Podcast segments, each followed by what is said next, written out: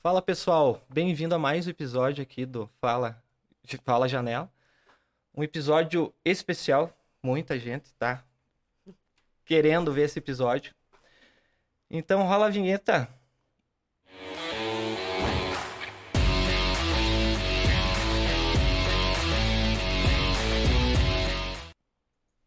Então estamos aqui com a nossa convidada, Tati. É Tati Wig? Como que se pronuncia ali? É, É Tatiane Wegernen. Wegner. Wegernen. Daí você colocou. É, um- é, Tati, é, é fácil de achar, né? Tati Wegen, para poder ficar pronunciável também, né? É, as pesquisas no Google já parecem pra- praticamente Twitter, parece quase tudo que ficou bem vinculado, né? Tati Weg. Sim, eu usei o mesmo apelido em todas as, as redes. Apelido não, né? Mais uma abreviação do nome mesmo. Em todas as redes que eu fui fazendo é, conteúdo e que eu fui divulgando o trabalho, para tentar manter um padrão realmente para conseguir ser encontrado de uma forma mais fácil mesmo. Então vamos conversar um pouco sobre a sua vida. Vamos. Como começou a sua primeira carreira profissional? Qual que foi o, o que você buscou em trabalho? Nossa, eu comecei sendo estagiária. Estagiária na rede pública de ensino de Santa Catarina. Fiz estágio praticamente o ensino médio todo. Trabalhei em biblioteca, secretaria, cantina, enfim, auxiliando, né? É, fiz estágio também na Casan, como auxiliar administrativo. Aí tive um emprego de carteira assinada, registrado como secretária na Ecovale, aqui de Porto União. Ah, na Ecovale? Aham, União da Vitória, né? É União da Vitória. do tratamento de resíduos sólidos urbanos. Fiquei ali uns dois anos trabalhando e aí eu passei no concurso público da Polícia Militar do Estado de Santa Catarina para o cargo de sargento. Isso em 2004. É, eu tinha recém feito 19 anos na época. E aí eu fui embora, fui embora para Florianópolis, fiquei um ano e meio lá, depois mais meio ano em Balneário, um ano em Itaiópolis Atuando como policial. atuando como policial militar. É, e fiquei 10 anos na, na corporação, quase 10 anos. Faltou alguns meses para fechar 10 anos. Eu entrei terceiro sargento, numa época em que ainda entrava sargento, mesmo sendo civil, né? Uhum. Hoje não entra mais, ou você entra como soldado, ou você entra como oficial, né? Na época eu ainda entrava sargento, foi o último concurso que admitiu sargentos, então eu é, entrei num, num, num, num cargo que exigia é, habilidades de comando, de liderança, e acabei comandando no destacamento também, comandei Matos Costa. Eu vim pra cá em 2007, trabalhei em Matos Costa até 2009, comandando o destacamento lá. E aí, depois disso, trabalhei mais um pouco aqui em Porto União e aí acabei pedindo licenciamento para advogar. Eu, eh, logo depois que eu entrei na polícia, eu acabei me apaixonando pelo direito. Antes eu queria seguir carreira com exatas, queria fazer engenharia, eu até fiz matemática, fiz três anos de matemática aqui na FAF. E aí, de repente, eu me apaixonei pelo direito, já no curso de formação de policiais, que tem uma carga de direito bem expressiva. E aí, quando eu vim embora, eu quis fazer direito. E assim que eu terminei a faculdade, me organizei, eu resolvi advogar, porque durante o curso eu já me apaixonei pela advocacia. Mas você estava fazendo direito atuando na polícia. Sim, aham, eu comecei a fazer o curso de direito em 2008 Uhum. e eu saí da polícia em 2014. Então, eu me Daí formei. conseguiu a OAB e pediu. É, eu levei um ano ainda pra tomar coragem de sair da, da, da PM. É, é meio difícil, né? É, eu Todo levei... mundo que, né? Muita gente quer entrar ali e. É, eu E fiquei... você viu um sonho ali em direito. É, eu fiquei um ano me preparando. Uhum. Um ano me organizando financeiramente, porque eu sabia que eu ia ficar sem renda, né? Uhum. Ou com uma renda bem reduzida no início da carreira como advogada. E me estruturando um pouquinho, pagando as dívidas. Na época eu ainda não tinha pagado meu carro e tal. Tava com medo, com medo de sair, mas eu queria muito. Então eu me organizei assim que eu consegui, eu, eu saí. Eu pedi e saí. Até o pessoal na época ficou bem intrigado com a minha saída. Teve até uma entrevista com um psicólogo, enfim. São 10 anos, né? 10 É. anos é, é uma história longa, né? É uma, é uma carreira, é uma carreira bem extensa. E daí você entrou, é, pegou, conseguiu a OAB, começou a trabalhar como advogada mesmo. Sim, como advogada é, autônoma, escritório, né? Enfim. E você Particular. trabalhava que tipo de caso, assim, trabalhista, criminal? Então, eu fiz especialização em direito civil e em direito empresarial na PUC, logo, logo na sequência. Trabalhei bastante com direito civil, trabalhei com direito de família, direito do consumidor, enfim, na área, na grande área do direito civil. Uhum. E trabalhei também com direito criminal. Eu acho que por ter trabalhado muito tempo na polícia, as primeiras, as minhas primeiras causas, o primeiro trabalho acabou atraindo. E eu fiz bastante, desde o início da minha carreira como advogada até hoje, eu tenho ações também criminais. É, é, é meio opositor até. O pessoal brinca no direito que ou você é do civil ou você é do penal, né? e eu acabei atuando exatamente nas duas. É, trabalhei com direito de trabalho, mas só até a reforma trabalhista eu acabei deixando. E do bacharel, hum. você passou do bacharel, fez pós, Subiu no cargo em direito? Eu fiz especialização. Especialização. Pós-graduação é. especialização em direito civil empresarial. E eu fiz, comecei a fazer mestrado em direitos fundamentais e democracia. Mas antes de concluir o mestrado, veio a pandemia e eu acabei não conseguindo concluir e ainda não consegui retomar. Recente? É recente, uhum. E e você foi professora também, né? Sim, eu desde criança eu quis ser professora. É, eu vi, eu vi no Testosterona. Isso, uma entrevista que eu é, dei lá. É um, é um site uhum. assim que a gente sempre brinca. Antigamente tinha Charges e Mundo Canibal. Uhum. E daí isso era na internet de escada. Daí na internet DSL tinha o Não Salvo e o Testosterona, né? É. Que eu falei, caraca, né? Ela fez a entrevista lá pro. Ela fez entrevista lá pro, pro site, né? Uhum. E nem sabia que ele estava ativo. Fui dar uma olhada lá, ele é muito acessado. Sim, até. E ali você fala que era um sonho de infância. Sim, você falou do, do dos sites antigos aí, lembrei do Havaiana de Pau. Isso era muito bom, né? Ah, daí é muito antigo, né? Nossa, mas daí você tinha que acessar de madrugada, é, clicar, né, dar um pause hum. para renderizar aquilo lá, tomar um café para depois você ver o vídeo. É. Senão... Sim, eu brincava de dar aula, na verdade. E foi como foi um método que eu desenvolvi também para estudar. Então eu fazia de conta que estava dando aula e, e estudava. E quanto tempo você ficou dando aula? Eu fiz o, o, Quando eu fiz a faculdade de matemática, eu cheguei a fazer estágios, mas não cheguei a pegar aula pelo estado, nem pelo município, nada. Porque eu não cheguei a concluir, né? Uhum. É, e como professora universitária, eu dei a, três anos na Uniguaçu. 2018, 19 e 20. É, 18, 19 e 20. É três tempo anos. também. Uhum. É, quase formou uma turma. Formei. Formou uma turma. Não, não cheguei a dar aula Sim, desde o início das séries, no... mas eu estava trabalhando com os períodos mais avançados, então sempre participei da formatura dos três, dos três anos ali, participei então, da formatura. Então a gente está chegando num ponto da sua história que vai chegando ali depois do direito, né? Você falou que uhum. vem a pandemia. É, uhum. É, não fez a conclusão do, do, do, mestrado em si, né? Não concluí. Não concluí, não concluí. né? E daí, nesses são, são três são três séries de trabalhos assim, invejáveis, né, para muita gente. É, foi, na verdade, eu estava falando sobre, sobre isso com algumas pessoas e eu tinha o hábito de dizer a minha carreira na polícia, a minha carreira como advogada, mudei de carreira. Uhum. E a pessoa me disse uma coisa que é muito, muito verdade. Você não mudou de carreira, você não perdeu a tua carreira, você não abdicou da tua carreira. Tua carreira é tudo que você fez, desde o primeiro estágio que você fez lá na rede pública de ensino, trabalhando na cantina, na biblioteca, até o que você está fazendo hoje. E tudo isso agrega, tudo isso incorpora no teu ser e te transforma. Então, não, em nenhum momento eu vou, é, eu abdiquei de algo, né? Na verdade, foram transformações que eu passei na minha vida e a minha carreira é tudo isso. Né? Sim, até é interessante esse formato do podcast, que tem bastante seguidores teus que vão acompanhar, né, o, o, hum. essa entrevista, que tem muitas espe especulações, né? Uhum. Tipo, ela uhum. foi policial? Ela foi uhum. professora? Sim, é. Então, tipo, é... nós temos a confirmação aqui e querendo Sargento ou não... PM 9272380. Meu Deus, mas ainda é válido assim? Então, é... essa era a minha matrícula no estado, uhum. né?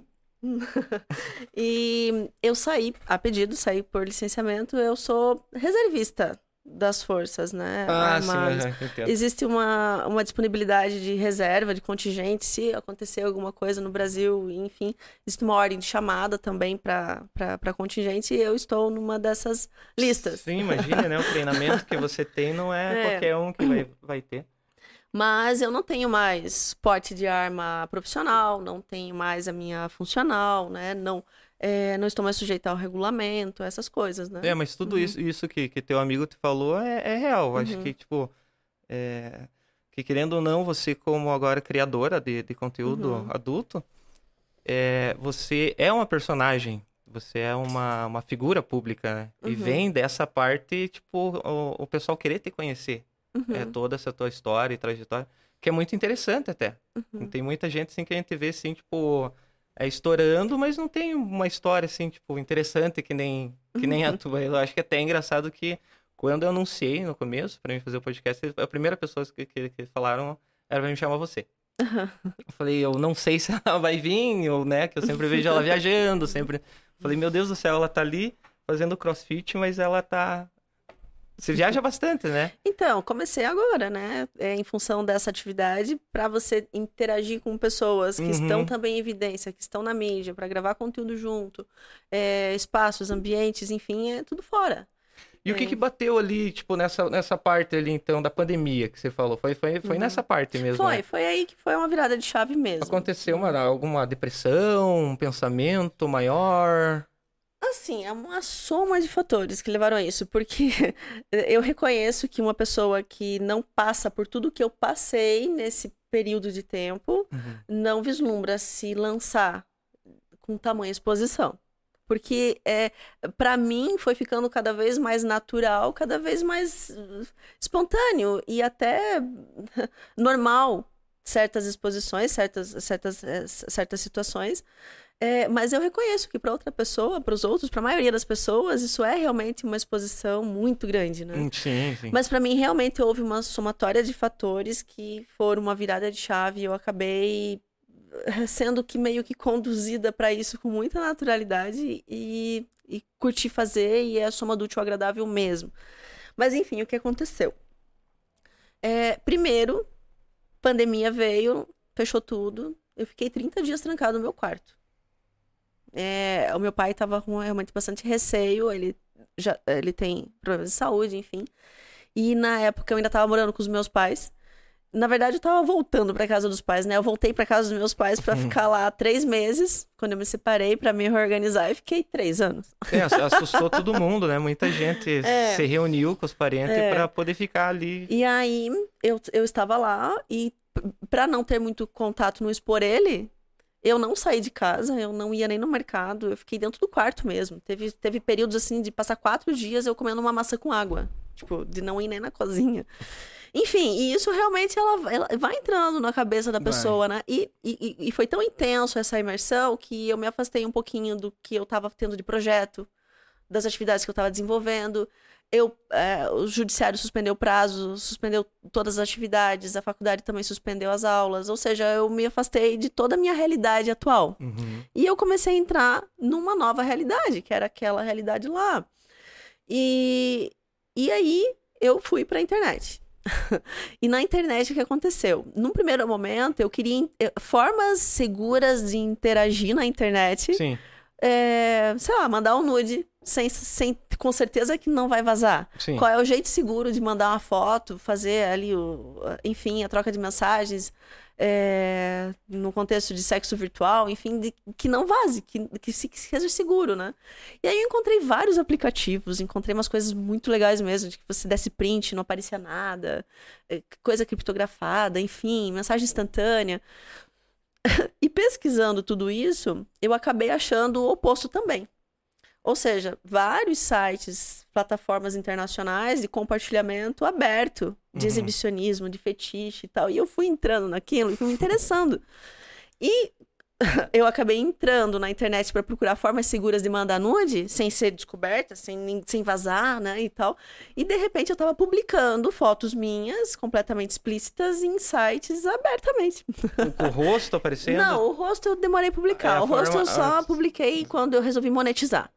Mas até então eu tava, tipo, viajando naquela vibe de estar ali no meu quarto, de estar conhecendo a pornografia, porque, de certa forma, eu acho que eu não conhecia até aquele momento. Sim. É... Hoje a gente tem aquele, aquela Sex Education, né? Que é da, Aham. da Netflix, né? É um assunto bem. Eles, né, eles extrapolam muito, assim. É. Mas eu acho que é um assunto que tem que ser abordado, acho que Uhum. desde sempre, né? Porque a gente pensa que sabe tudo. A gente pensa que É, sabe tudo, a gente pensa que já viveu várias experiências, mas quando a gente começa a ver o que rola no mundo, o que as pessoas têm de fetiche, de loucura, de vontade, o que elas fazem, é, a gente não viveu nada. E, tem, e, e você não teve aquela coisa assim, tipo, estou preso na sociedade? Tipo, casa, trabalho, serviço, assim, Ah, sim, voltar. essa reflexão eu sempre e- tive. E aquele momento ficou intensa mesmo. E aí eu comecei a viver essa realidade que era muito paralela. Uhum. Completamente paralela à pessoa que eu era. Era realmente uma personagem da internet pra realizar uma fantasia ali. Só que anonimamente.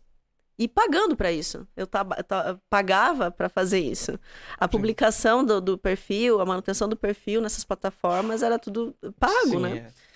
Enfim, e aí o que aconteceu? É, veio pandemia, as pessoas começaram a se a não ter mais é, reunião, não, não, não, não, não fazer mais festa, não ser mais embalada. A internet realmente ficou como substituto, então esse foi um fator muito grande. E quando eu tive que voltar a trabalhar, é como se eu tivesse me desconectado da minha realidade. Eu não me encontrei mais. Eu fui realmente postergando e, e repetindo aquelas atividades, aquilo que eu estava lá, mas eu já não me encontrava mais. E eu tive um intervalo de tempo aí de realmente ter ficado perdida. Sim. Eu não sei se chegou a ser uma depressão, mas que chegou a ser um- uma encruzilhada profissional, foi. Porque Deu eu comecei. um baque na é, cabeça ali. Eu comecei a me questionar muito se o que eu queria era realmente continuar advogando, era continuar dando aula. Aí veio toda uma questão financeira que pesou, porque pandemia veio e empresa fechou, empresa faliu, pessoas que me pagavam não tinham mais como me pagar, créditos que eu tinha já não foram mais recebidos porque a pessoa que me devia já não tinha como pagar. A faculdade também teve que cortar, acabou cortando é, reduzindo o salário, reduzindo carga horária, enfim. E de repente eu percebi, poxa, tá complicado. E aí a gente acha que é uma coisa temporária, achou na época e foi se, se estendendo. Então daí também veio a questão financeira. E aí eu comecei a ver as minhas amigas, as pessoas que eu conhecia, as pessoas que começaram a fazer parte desse novo círculo mais livre, de vida mais é, sem tanto tabu, sem tanto preconceito, é, ganhando dinheiro com isso né?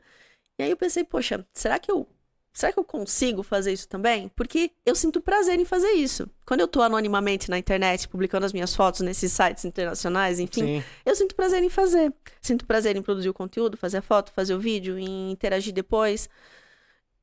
Mas será que eu teria condições de fazer isso, monetizar isso, explorar isso economicamente, colocar a minha cara a tapa nesse negócio? Então eu comecei a me questionar muito, e isso eu me questionei por meses. Né? Ali desde novembro, dezembro, janeiro, fevereiro, março, em convívio com pessoas que faziam, estavam ganhando dinheiro, fazendo isso anonimamente, sem ganhar nada, e, e nesse conflito. Aí a primeira coisa que eu fui fazer nessa transição e, e não sabia o que eu queria fazer da minha vida, eu fui fazer um curso de DJ. Ah, eu vi. Você É. tem, você tem um, um Instagram de DJ ali? Eu tenho, ainda não consegui lançar, porque eu ainda não consegui dar foco nisso, porque foi meio que concomitante. Então eu sempre tive vontade de fazer, de aprender a tocar, e, enfim. E aí foi a oportunidade. Eu fiquei praticamente dois meses em Balneário, morando lá, e fiz o curso. Fiz o curso de DJ, fiz na IMEC. A É, IMEC é bem conceituada, né? É. no- Sim. E aí, morar em Balneário por esses dois meses foi realmente virada de chave, porque daí lá eu comecei a frequentar a Griffin, comecei a fazer amizade com pessoas do- de, um, de, um, de um contexto de vida mais liberal, mais aberto, pessoas que faziam conteúdo, as meninas que estavam no OnlyFans e tal. E isso me inseriu. E aí, de repente, eu me vi completamente inserida nisso. Não fazia mais sentido eu não ganhar dinheiro com uma coisa que eu já estava fazendo de graça por prazer convivendo num círculo de pessoas que estavam fazendo isso e já desapegada da minha realidade anterior e até desconectada dela com relação à carreira como advogada, como professora. E ali na, lá mesmo em Balneário, eu comuniquei à faculdade já em fevereiro mesmo, que eu não ia mais assumir as aulas desse semestre, Uhum. desse ano agora, de 2021. É, que eles poderiam contratar outro professor, enfim, que eu não ia realmente retornar para dar as aulas. Que já estava focada Já no, que, focado. no que queria fazer. E na minha carreira como advogada, eu já estava praticamente há um ano afastada do, do, do, do- do escritório, né? Não estava no escritório físico, eu estava com os meus processos trabalhando em home office. Sim. E aí os processos vão terminando, eu não fui contra- fazendo novos contratos, eu ainda tenho processos em andamento. É, enfim, o judiciário é, a gente sabe que demora para concluir. Mas eu não fui também buscando eh, novas, novos contratos. Eu estava pensando como reestruturar a minha carreira como advogada, porque eu não queria voltar como era. Mas eu não tinha nenhum insight, talvez não estava motivada para isso. contexto social e econômico não era favorável para isso. E foi. Em abril, dia 1 de abril, no dia da mentira. É, eu li lá, dia 1 de abril foi, foi. Eu sentei no sofá da minha casa e criei um perfil. Eu tinha comentado com a minha mãe, com É meu isso que eu pai. perguntar, família. Tinha comentado num almoço. Já tinha comentado, já tava comentando, pelo menos um mês antes disso, da vontade de fazer close friends. Meu pai e a mãe nem sabiam o que que era, né? Mas nada tinha vazado até então. Nada tinha vazado até então. Aí eu expliquei mais ou menos do que se tratava essa coisa de close friends, mas assim, eu acho que meus pais, minha mãe principalmente levou muito na brincadeira. Você não vai vender foto, viver de vender foto. E não deu muita importância, acho que eu tava falando. E aí, do, do nada, eu fiz o perfil. Do dia pra noite, realmente, eu devia ter feito com mais planejamento. Eu devia ter aquecido meu público. Eu devia ter preparado meu público pra poder ganhar muito mais no começo. Mas eu fui realmente no impulso de fazer e fiz.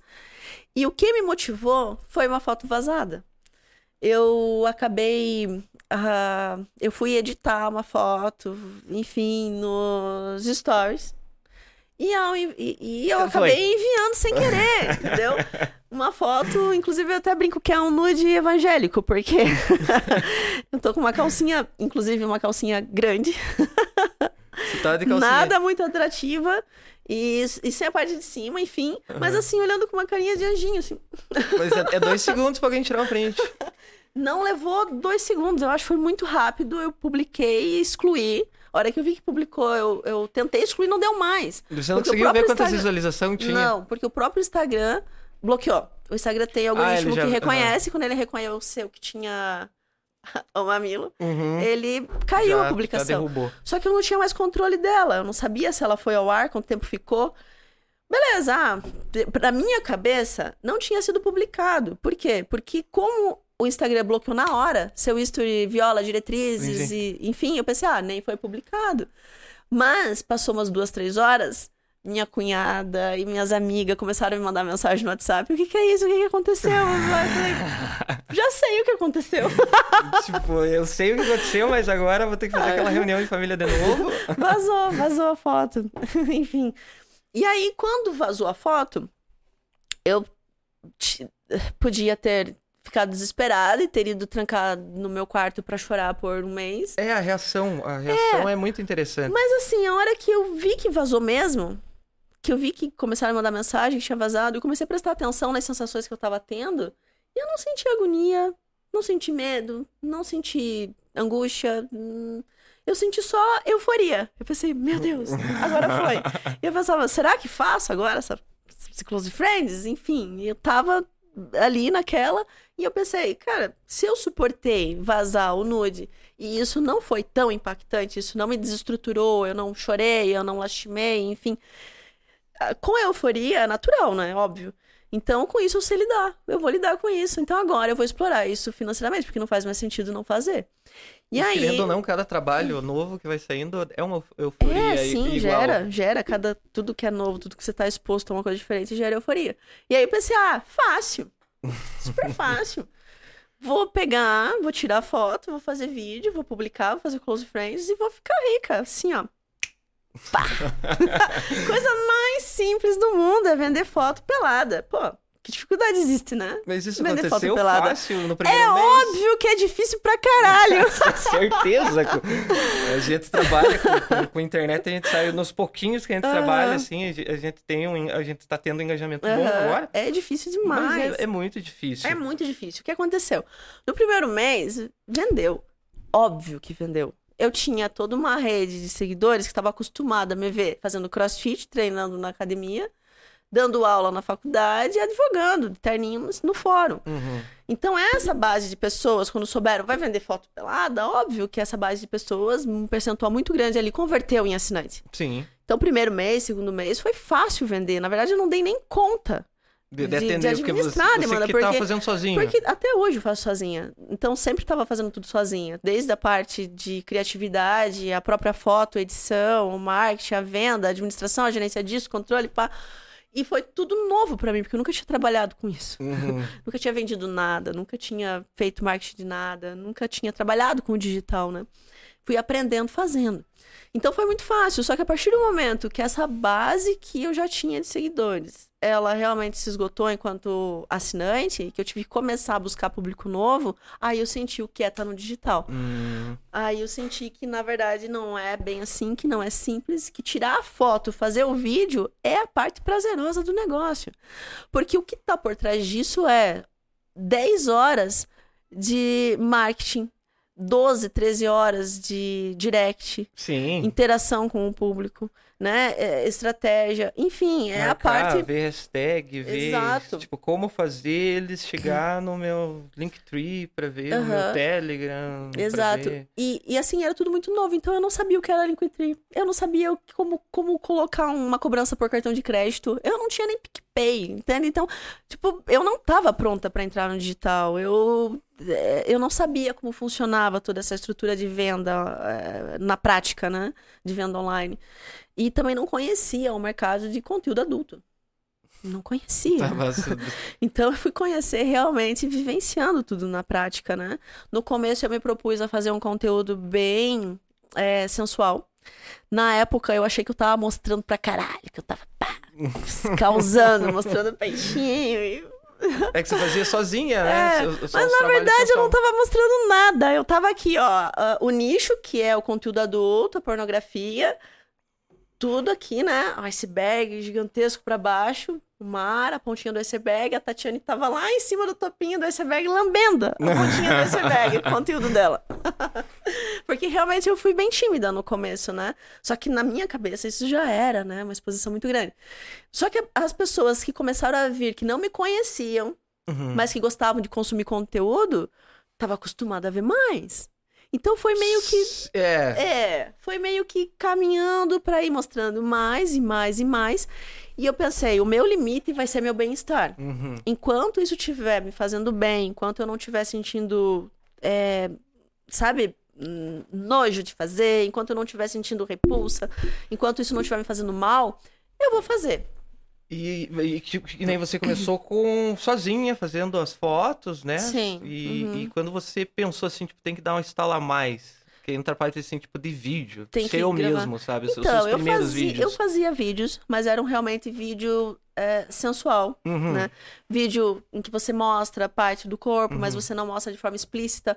Porque, assim, pra quem tá vendo e de repente não sabe a diferença, você tem uma diferença muito grande entre nudez sensual e nudez Sim. explícita. A nudez sensual é uma nudez de revista, uma nudez mais artística. né? Poses. Pose, Mesmo vídeo ali. É, você faz. pode até estar completamente nu e mostrando o corpo todo, mas você tá numa pose que ela é, é sensual, né? E, e- e escondendo de repente a genitália, coisa do gênero. Mas quando a nudez é explícita, é perna aberta mesmo. É, masturbação. É, é- é, é, a, a, a nudez explícita, ela é realmente, enfim, pornográfica, né? E aí eu comecei a fazer vídeos mais explícitos, vídeos com masturbação. E eu demorei até um pouco pra fazer vídeo com penetração com brinquedos, pra usar vibrador, enfim, demorei um pouquinho. No começo eu fiz, mas fiz também de uma forma mais velada, uma forma mais sensual, não mostrando tanto explicitamente. E aí aos poucos eu fui fazendo cada vez mais explícito fui me sentindo bem, não fui me sentindo mal, então eu fui avançando nesse sentido. Foi tendo retorno, vende mais, óbvio que vende mais, é o que a pessoa quer ver. É, foi dando certo, fui fazendo. Só que ainda tava fazendo sozinha, Uhum. né? Ainda tava fazendo só o meu conteúdo ali. Tem gente que se basta nisso? Tem gente que, ah, que, que, que vive, eh, que Sim. vive do conteúdo digital, do sensual e faz bem menos. Né? É, tem, tem, tem pessoas É. que são casadas, né? E Sim, trabalham tem, só tem. conteúdo e no máximo que chega é vídeo com mulheres, né? Então, tem- aí tem, aí realmente depende do quanto a pessoa se sente bem e, e- e qual é, né, a, a- a- o propósito e até onde ela resolve ir, né? Uhum.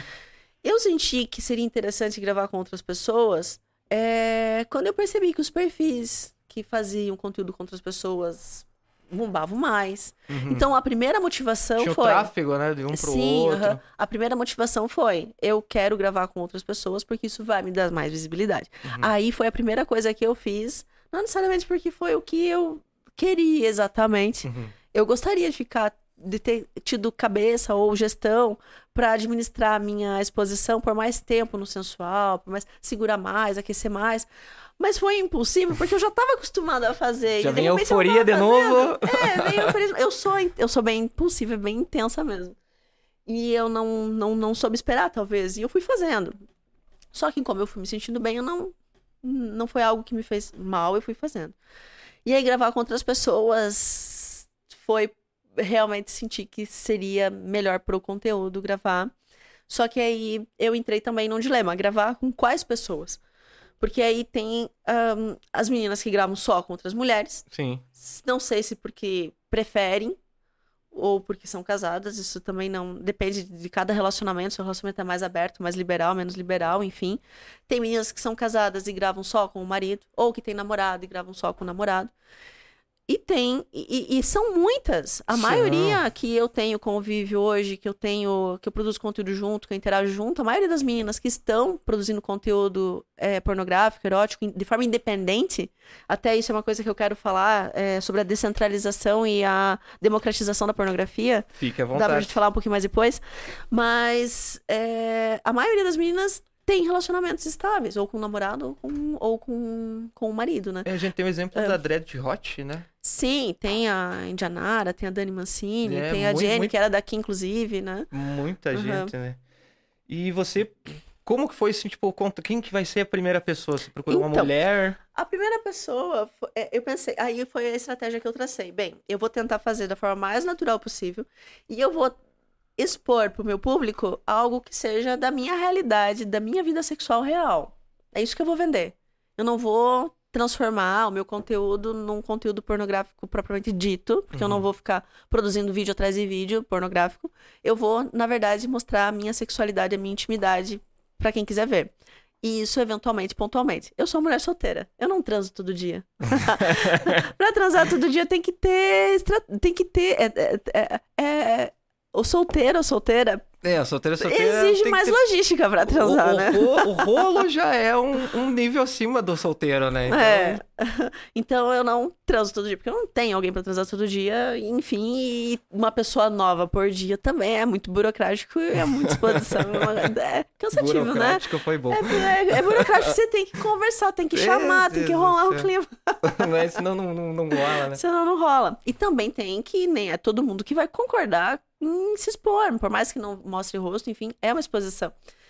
E aí, com a pessoa que eu tava ficando, que fiquei duas, três, quatro vezes, fui ficando mais, a pessoa também, uma pessoa com a cabeça bem aberta, bem, é, bem liberal, ela sugeriu que fizesse o vídeo. Uhum. é, que ela gostaria de gravar, que ela tinha isso como fetiche, inclusive. E aí eu pensei, pô, eu vou fazer então, né? Porque não, isso vai vender mais, vai dar mais lucro pra mim. Eu tô tranquila, porque eu te conheço, gosto de você, a gente tem intimidade, a gente É. vai estar transando. Vai responder a pergunta que É. muitos que estavam seguindo, tipo, opa, peraí, É. algo novo aqui.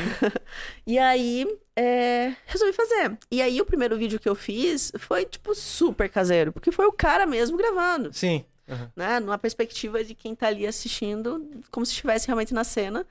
E um vídeo curto, nada muito produzido. E é esse conteúdo que a maioria das pessoas acabam preferindo, pra te falar a verdade. Aí o terceiro, quarto vídeo também foi nessa perspectiva. É, enfim, então foi realmente foi nesse, ne- nesse contexto de pessoas. Gravei com. Fiz um- alguns vídeos com duas pessoas nesse intervalo de tempo que eu fico, costumava ficar, enfim. São e- pessoas que você e topar, procura que e- são do meio e, liberal, assim, que tem a cabeça mais aberta. E aí rolou de gravar e da pessoa mesmo que curti e fiz. É, e, e até então era isso que eu tinha feito, né? Não tinha, não tinha marcado de fazer algum conteúdo com alguém, de marcar, de vamos marcar pra fazer vídeo pra monetizar. Sim, sim. Não tinha acontecido ainda.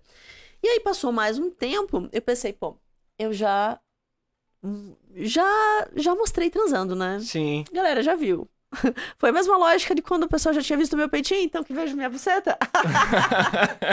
eu apliquei agora. Não, a galera já me viu transando, dando de quatro de. é, é, assim, É, meio que tem- discreto, mas. A tá ali, tecnologia né? hoje é play, pausa É. e volta, Eu né? pensei, tá, vou fazer mais vídeo assim, porque vendeu bem, vou vender mais. Uhum. E aí foi que surgiu realmente a oportunidade de conhecer outras meninas que trabalham com isso. E é muito comum, é muito de praxe das meninas combinarem de marcar locações, marcar dias de gravações, realmente pra fazer isso, pra fazer conteúdo. E você, quando recebeu o convite, assim, tipo, dessas meninas, ou você pesquisou, né? Uhum. é, teve contato com elas, Uhum. a maioria não é aqui, né? que Não, você- a maioria das meninas, essas meninas que eu conheci aqui, acho que fazendo conteúdo dessa natureza de forma tão aberta, que eu saiba, aqui na cidade acho que só tem eu. Só agora. tem você, eu É. acho que sim, tipo... Tinha a explícito. Jennifer que foi embora, né? Sim, Uhum, E A ela Leite, tá, né? ela tá- É isso, a Jennifer Leite, ela tá em Itajaí agora.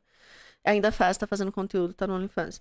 É, mas acho que é só eu mesmo. exatamente. E- Então, essas meninas eu conheci de São Paulo. Eu contratei uma mentoria de uma delas, Aham. da Monique. Ela é atriz das pegadinhas do João Kleber e tal.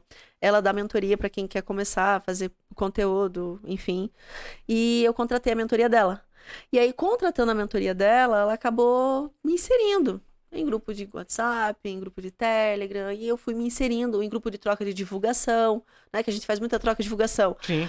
Isso também é uma coisa que eu gostaria de falar depois, porque a gente é muito censurado nas, na internet. Então a gente realmente precisa encontrar meios de se divulgar, né? E a troca entre a gente é um meio. Sim, chegar um- a, a pessoas que você não conseguiu ainda chegar É. são esses meios Sim. que, que não tem, né?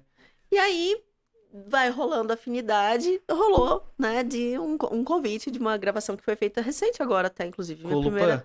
Não, não, lá em São Paulo, primeiro com as meninas, né? Ah, sim, sim. Eles também são de São Paulo. Então eu fui pra lá pra fazer essa gravação. A gente fez uma, uma locação, né? A gente alugou uma, um Airbnb, uma casa bem bacana.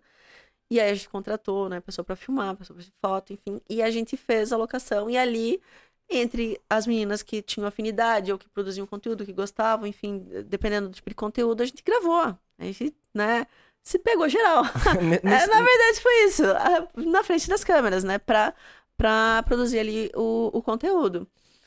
E, você- e co- e no máximo, assim, quantas mulheres, assim? Naquele dia nós estávamos em oito na gravação. Eu, eu gravei conteúdo com todas Você naquele tem um dia. conteúdo novo agora, né? Sim, Com- tem, coi- tem coisas que eu fiz, tem vídeos que eu fiz naquele dia que eu ainda nem. nem Dá uma que separada. ainda nem foi pro ar.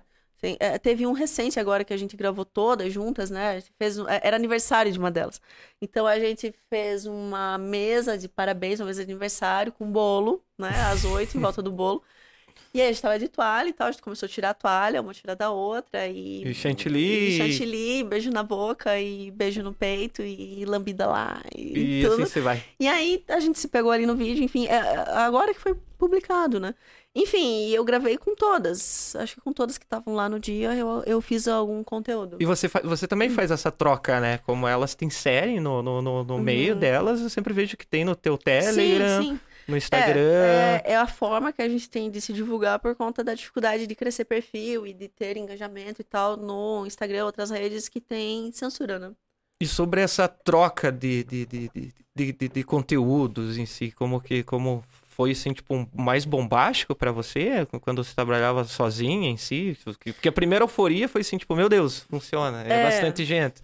Daí você olha aquele 10 virando 100, Então, é, com certeza. A partir do momento que eu, eu faz o que? Faz, faz um mês, um mês e pouquinho que eu estive em São Paulo, foi o meu melhor mês. Ah, de lá pra cá, foi um mês que eu mais converti assinantes. É, eu tenho três plataformas hoje, o OnlyFans, o Privacy e o Telegram.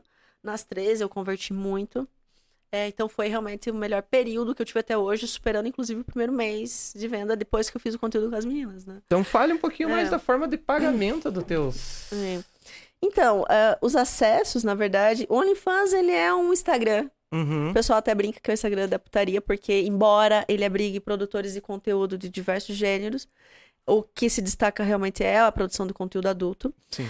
É, e lá, ah, realmente o formato é muito parecido. É, você tem feed, você tem story, você tem publicação diária, você tem direct, você tem interação com o teu é, assinante. E você consegue assinar o perfil de várias meninas. E quando você entra ali, tanto perfis que são livres, perfis que são pagos. Eu tenho os dois, tem um que é pago, um que é gratuito. E aí você tem no teu feed, todo mundo que você segue ali, fotos explícitas, vídeos explícitos. Se eu entrei hoje, eu vou ver postagem tua, Desde o início, desde, o momento início. que eu criei o perfil, você vai acessar. é, e tudo que eu for publicando naquele período de assinatura, período que você estiver lá, né? Uhum. Esse, o OnlyFans, ele só aceita cartão de crédito internacional. A Ah. plataforma é internacional, é muito grande internacionalmente, não tanto no Brasil. Agora tá tendo mais em dia, evidência. então. Agora tá tendo mais evidência, mas ele, ele precisa do cartão de crédito para fazer a assinatura. Uhum. Qualquer despesa que você faça dentro do- da plataforma, você precisa ter cadastrado um cartão de crédito internacional. E é a única forma que admite, né? É, então o pessoal reclama um pouquinho, ah, não consigo fazer teu, teu cadastro no OnlyFans, mas é porque realmente exige o cartão de crédito internacional. É muito fácil conseguir um cartão de crédito internacional, na verdade, é só pedir um no banco É, isso, e desbloqueia ele pra O- compra internacional. o Nubank já oferece, né, o sistema É. internacional. Exatamente. É, e aí é em dólar, claro, enfim, é, é em inglês, então isso acaba também dificultando um pouquinho para algumas pessoas, embora tenha tradutor, o tradutor é, é complicado, É, né? Porque você vai, você coloca ali, é, ah, sei lá, meu clitóris, é, me- meu cu, traduz lá. As- Meu imbecil. E não tem como impedir essa tradução, É, né? Então, pô, como é que eu vou escrever cu lá no OnlyFans? Porque se eu escrever cu, traduz pra imbecil, pessoal. Não é imbecil, é não tem como evitar a tradução. Tem, uma, a- tem, tinha umas plataformas de jogo que também era a mesma coisa. é, É. Eu imagino. E na, parte explícita ainda, então fica pior Exatamente. ainda. é- Que palavra eu vou usar agora, né, Bri? Mas, é, como, enfim, essa dificuldade existe, a- eu percebi que a tradução tá melhorando, Uhum. né? Então, algumas palavras, eles estão entendendo, o algoritmo deve estar entendendo a- do que significa no português e tá mantendo, né? Para não, não traduzindo literal. E, e o Privacy é uma opção nacional. Então, no Privacy também é uma plataforma de conteúdo adulto. Ela é mais simples um pouco do que o OnlyFans, porque não tem store, a questão de Uhum. mandar mensagem é um pouquinho mais limitado. Mas ele tem feed, todo o conteúdo fica lá desde o início. E aí ele admite, né? É, Pix, boleto, cartão de crédito nacional, enfim. Então é mais acessível a assinatura, a forma de assinar. E é, um é uma plataforma que está crescendo muito. Eu acho que depois que o OnlyFans deu aquela assustada que não ia mais permitir pornografia, foi o site que acabou, a pl- a plataforma que acabou crescendo mais, recebendo mais produtores de conteúdo. Eu tô lá, tava antes dessa notícia do OnlyFans. Uhum. Eu demorei a conseguir fazer meu cadastro no OnlyFans, não é tão simples assim, leva um tempo para provar e tal. Até duas semanas atrás eles estavam querendo proibir, né, o co- conteúdo adulto. Sim. E daí eles. Teve uma notícia que não ia mais, mas isso acontece por conta do- dos investidores, por conta da publicidade, né? Se eles tiram aquilo ali, vão fazer o quê? É, É uma renúncia de receita enorme, porque hoje a plataforma fatura sim, muito. imagine, Quem que em procura lá coach de bolo, alguma coisa? Não, não, não, É. não vai, não- não- não- Enfim, é o carro-chefe, né? E eu vi que você, você trabalha com as plataformas é, um pouquinho diferente, né? O Telegram é um preço. Então, e aí o Telegram, o Telegram é o seguinte, o Telegram é muito fácil. Sim. Então, a pessoa que tem dificuldade de estar numa plataforma, mesmo o privacy, que é simples, mas que não quer estar numa plataforma e já utiliza o Telegram, ou mesmo não utilizando, é muito fácil de utilizar. É só um aplicativo, baixar, usa como WhatsApp, então ele tá ali você fácil, clica né? ali em cima, ele aparece É. um feed ali pra você rolar os vídeos, Sim. tudo. E o Telegram, ele é melhor que o WhatsApp, primeiro porque o WhatsApp tecnicamente não permite que você compartilhe. Você, a galera compartilha, putaria a rodo, né? Aham. Mas eu fui divulgar uma prévia no meu WhatsApp comercial, eu perdi o WhatsApp. É interessante que ele ali é da, da criação do autor, né? Uhum. Então, tipo, quando você manda, não vai aparecer compartilhado, vai aparecer compartilhado pra mim se eu mandar pra alguém, é, né? exatamente. E ele vai ler que a pessoa que fez esse, né, saiu do conteúdo é do IP daquele celular. É. Esse que é o problema. Agora, se eu pego um vídeo teu da internet, né? Tipo, eu baixei Uhum. lá. é, baixei da internet. E Uhum. daí, tipo, não é criado pelo meu IP. E eu Uhum. compartilhar, daí ele. Por isso que tem essa putaria aí que rola à vontade no WhatsApp. É, e-. Mas mesmo assim. E aí, por isso mesmo que eu não quis o WhatsApp. Tem muita, tem muita gente que usa os grupos de WhatsApp pra Tá abrindo umas funções agora pra É. privacidade, conteúdo, É, empresa. mas assim, é, é muito fácil de, da pirataria. A Sim. pirataria é uma merda. É uma merda. É difícil lidar com. É difícil. é- é, eu não sei, é- é- eu sinto que o público internacional até respeita um pouquinho mais a questão de, de imagem, direito autoral, de não compartilhar Sim. indevidamente, de respeitar. Mas o público brasileiro, gente, eu acho que eles não sabem. Eu acho que não é nem na nossa cultura entender que existe direito autoral de de imagem. Porque a galera acha que tá na internet é coisa pública. Sim. E não é, Não é. não é, pessoal. É, tem que respeitar direito autoral, tem que respeitar direito de imagem e não pode ser compartilhado. Então, eu quis evitar um pouco a pirataria indo pro Telegram, que é um aplicativo que talvez dificulte um pouquinho mais, porque não tem muita gente lá ainda. Mas a Uhum. partir do momento que o Telegram cresce tanto quanto o WhatsApp, aí é muito simples também compartilhar lá. É, Então, o que, que eu faço? Basicamente, eu filtro o meu conteúdo. Eu entrego no Telegram um conteúdo mais sensual, até eu entrego conteúdo explícito, fotos, vídeos, bastante. Mas assim, eu preservo parte do meu conteúdo para entregar nas plataformas, porque realmente dificulta um pouquinho mais a pirataria. Mas evitar é impossível, gente. É impossível. Não tem como. É, e eu percebo que não existe nem muito interesse de combater pirataria. E vaza né? muito trabalho teu. Vaza o tempo todo, vaza meu, vaza das meninas, vaza. Isso tem um lado bom, que é o da divulgação. Então vai ajudar a divulgar, vai ajudar a, a ampliar mais a, a possibilidade de venda. Mas também tem um lado ruim, que é enfim, recebe, você não recebe, não tem vantagem nenhuma. Só que eu tenho percebido o seguinte, que esse público que consome conteúdo pirata não é meu público. Exatamente. Não é, não é porque assim, a pessoa não quer pagar nada ou quer pagar muito pouco. E ela tá realmente interessada em ver a foto e o vídeo. O público que é público assinante de um conteúdo como o meu, como as meninas, como é o Close Friends, como é o OnlyFans, é um público que quer interação. E aí não tem como você interagir na pirataria, né? Não tem. Não tem. A, a interação, ela Eu, realmente ve- eu vejo que é você só no recebe. conteúdo autêntico. Você recebe muito feedback, né? E, e Sim, você gosta de sim. compartilhar esses feedbacks. É, é a propaganda é o do negócio. Isso é uma máxima que ainda, É, mas, ainda mas permanece. eu ainda acho interessante porque tem algumas pessoas que não, não, não fazem esse tipo de, de, de compartilhamento. Que nem você recebeu um elogio bom, né? Aham. Uma pessoa legal falou do teu trabalho, tudo, não sei o quê. Então, as pessoas, elas... Pra mostrar que você tem interação com eles mesmo, né? Que você É. Uhum, tá ali. Sim, tem. E tem pessoas que só ficam postando, tipo, ah, o cara me xingou, falou da minha família, não sei o quê. E fica... No começo, eu postava as- a parte ruim do negócio, Uhum. meio que porque eu achava que mostrar toda a realidade, a intimidade era importante para o público.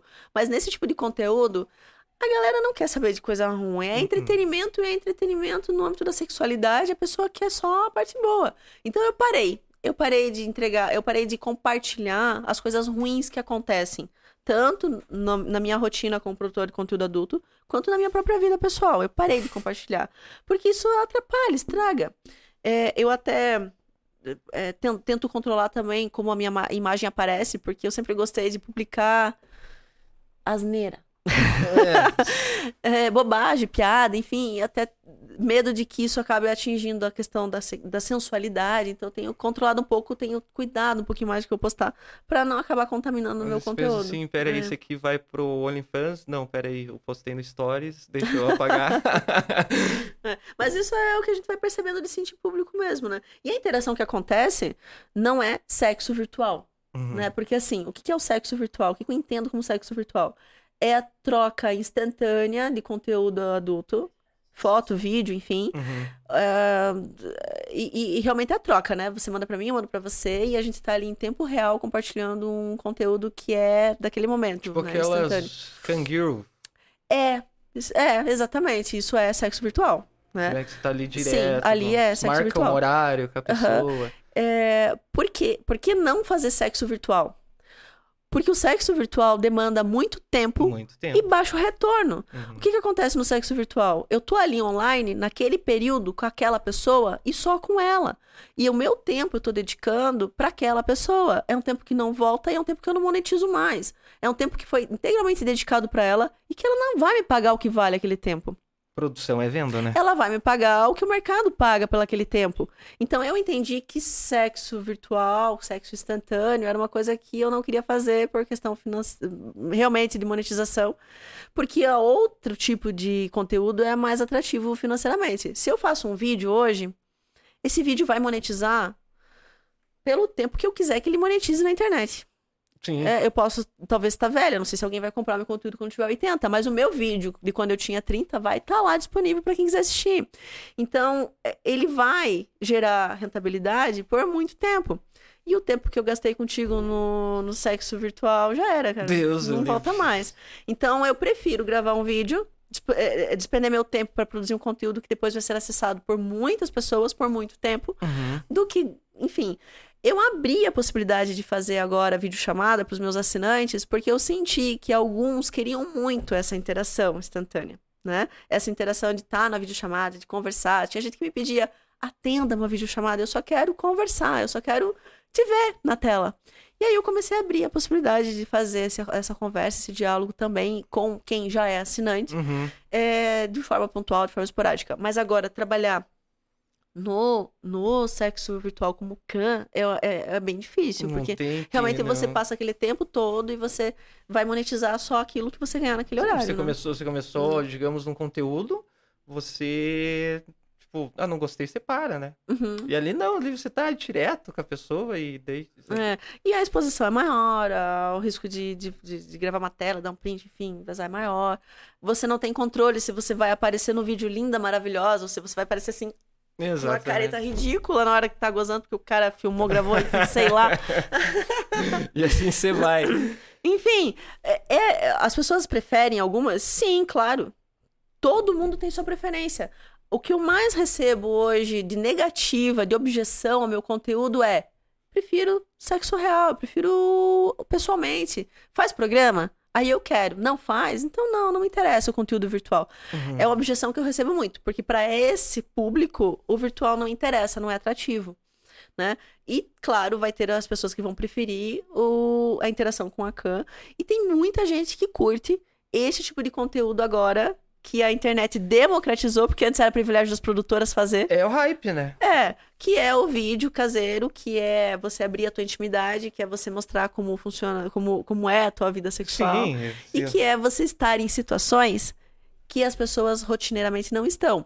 Quem que tá na rotina transando com quatro, cinco meninas? Eu, eu, na época que eu tinha tempo, eu clicava na aba amador. Porque você Enfim. olhar assim, né? Tá fingindo É. demais, tá não sei o quê. Mas é bem, é bem, É. esse é o hype do, do momento. O, o, o- Quando eu tinha. Desculpa te te interromper, mas quando eu tinha 20 anos, a pornografia era das produtoras. Sim. As revistas e conteúdo sensual eram das grandes revistas e quem, quem pousava quem pousava para as revistas eram as pessoas mais famosas, é, atrizes, enfim. Então estava muito concentrado, né? Esse tipo de nicho estava concentrado em produtoras em grandes revistas.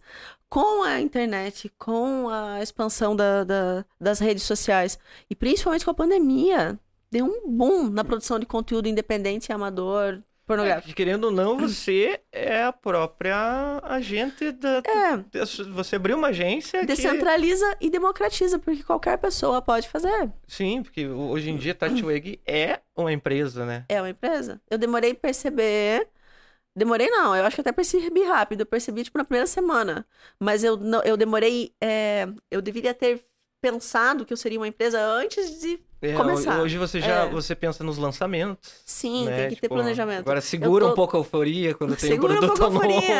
É, eu tinha o costume de. Tô fazendo conteúdo, postar tudo que eu fiz no dia, porque eu queria ver publicado, né? Sim. Hoje não, hoje eu já realmente consigo É, hoje, administrar hoje um pouquinho você entende que isso. se você quiser ir pra Camboriú, Florianópolis, é, se divertir só, passar um final de Uhum. semana sem fazer conteúdo, você tem um material grande já que você vai distribuindo Uhum. Na verdade, com o tempo. não tão grande, né? É. Tenho, tenho, tenho várias coisas que ainda estão para ser lançadas, mas agora eu consegui ter essa, esse fôlego. Porque Uhum. no começo eu não tinha. Eu fazia, publicava, fazia, publicava, e agora eu consegui ter um pouquinho esse fôlego, mas ainda não é assim tanto, tanto, não. Tem que fazer mais. Inclusive, eu vou agora dia. Final de semana que é feriado, né? Uhum. É, dia 12 de Dia 12 de outubro? outubro. Eu vou para São Paulo, vou ficar uns 15 dias, 10 dias, 15 dias lá, pra fazer tudo que eu tô programando de fazer lá de conteúdo. Muita coisa bem legal. E até você falou do Lopan antes, eu acabei esquecendo de mencionar, né? É, eu- eu, na É. verdade, é, é a pergunta, né? Porque tem muita gente que não sabe quem é o Lupan. Então, o Lopan é um, é um é, produtor hoje de conteúdo adulto, ator pornô muitos anos no mercado adulto. Ele tá com mais de 19 anos, se não me engano, no ramo. E ele tem uma produtora dele hoje, né? E também vende conteúdo na internet, ele tem OnlyFans. Sim, eu acho engraçado os dele- nomes que, que ele coloca sempre no, no, nas thumbnail dele. Ele é casado com a Dani Mancini, que também tem. É, a pergunta é. que, que che- chegaram a falar assim pra mim, mas o Lupa é casado. Eu falei, eu não sei, o Lupa é casado? Sim, ele é casado com a Dani. A Dani também Acho que até você conteúdo. respondeu, né? Tipo, Sim, ele, é, ca- aham. ele é casado e bem É. casado. No, no- E uma gostosa do caralho. Inclusive, já beijei. Pesquisa lá, amor, depois ver quem que ela é. A Dan- é, é assim, ó. É que as pessoas acabam não entendendo como que funciona ah, os casamentos liberais, né? Uhum. As pessoas não entendem porque a monogamia acaba sendo uma regra de senso, senso comum, né? É, geral. Mas, além da monogamia, existem outros arranjos de relacionamentos, né? Amorosos, Sim. relacionamentos íntimos.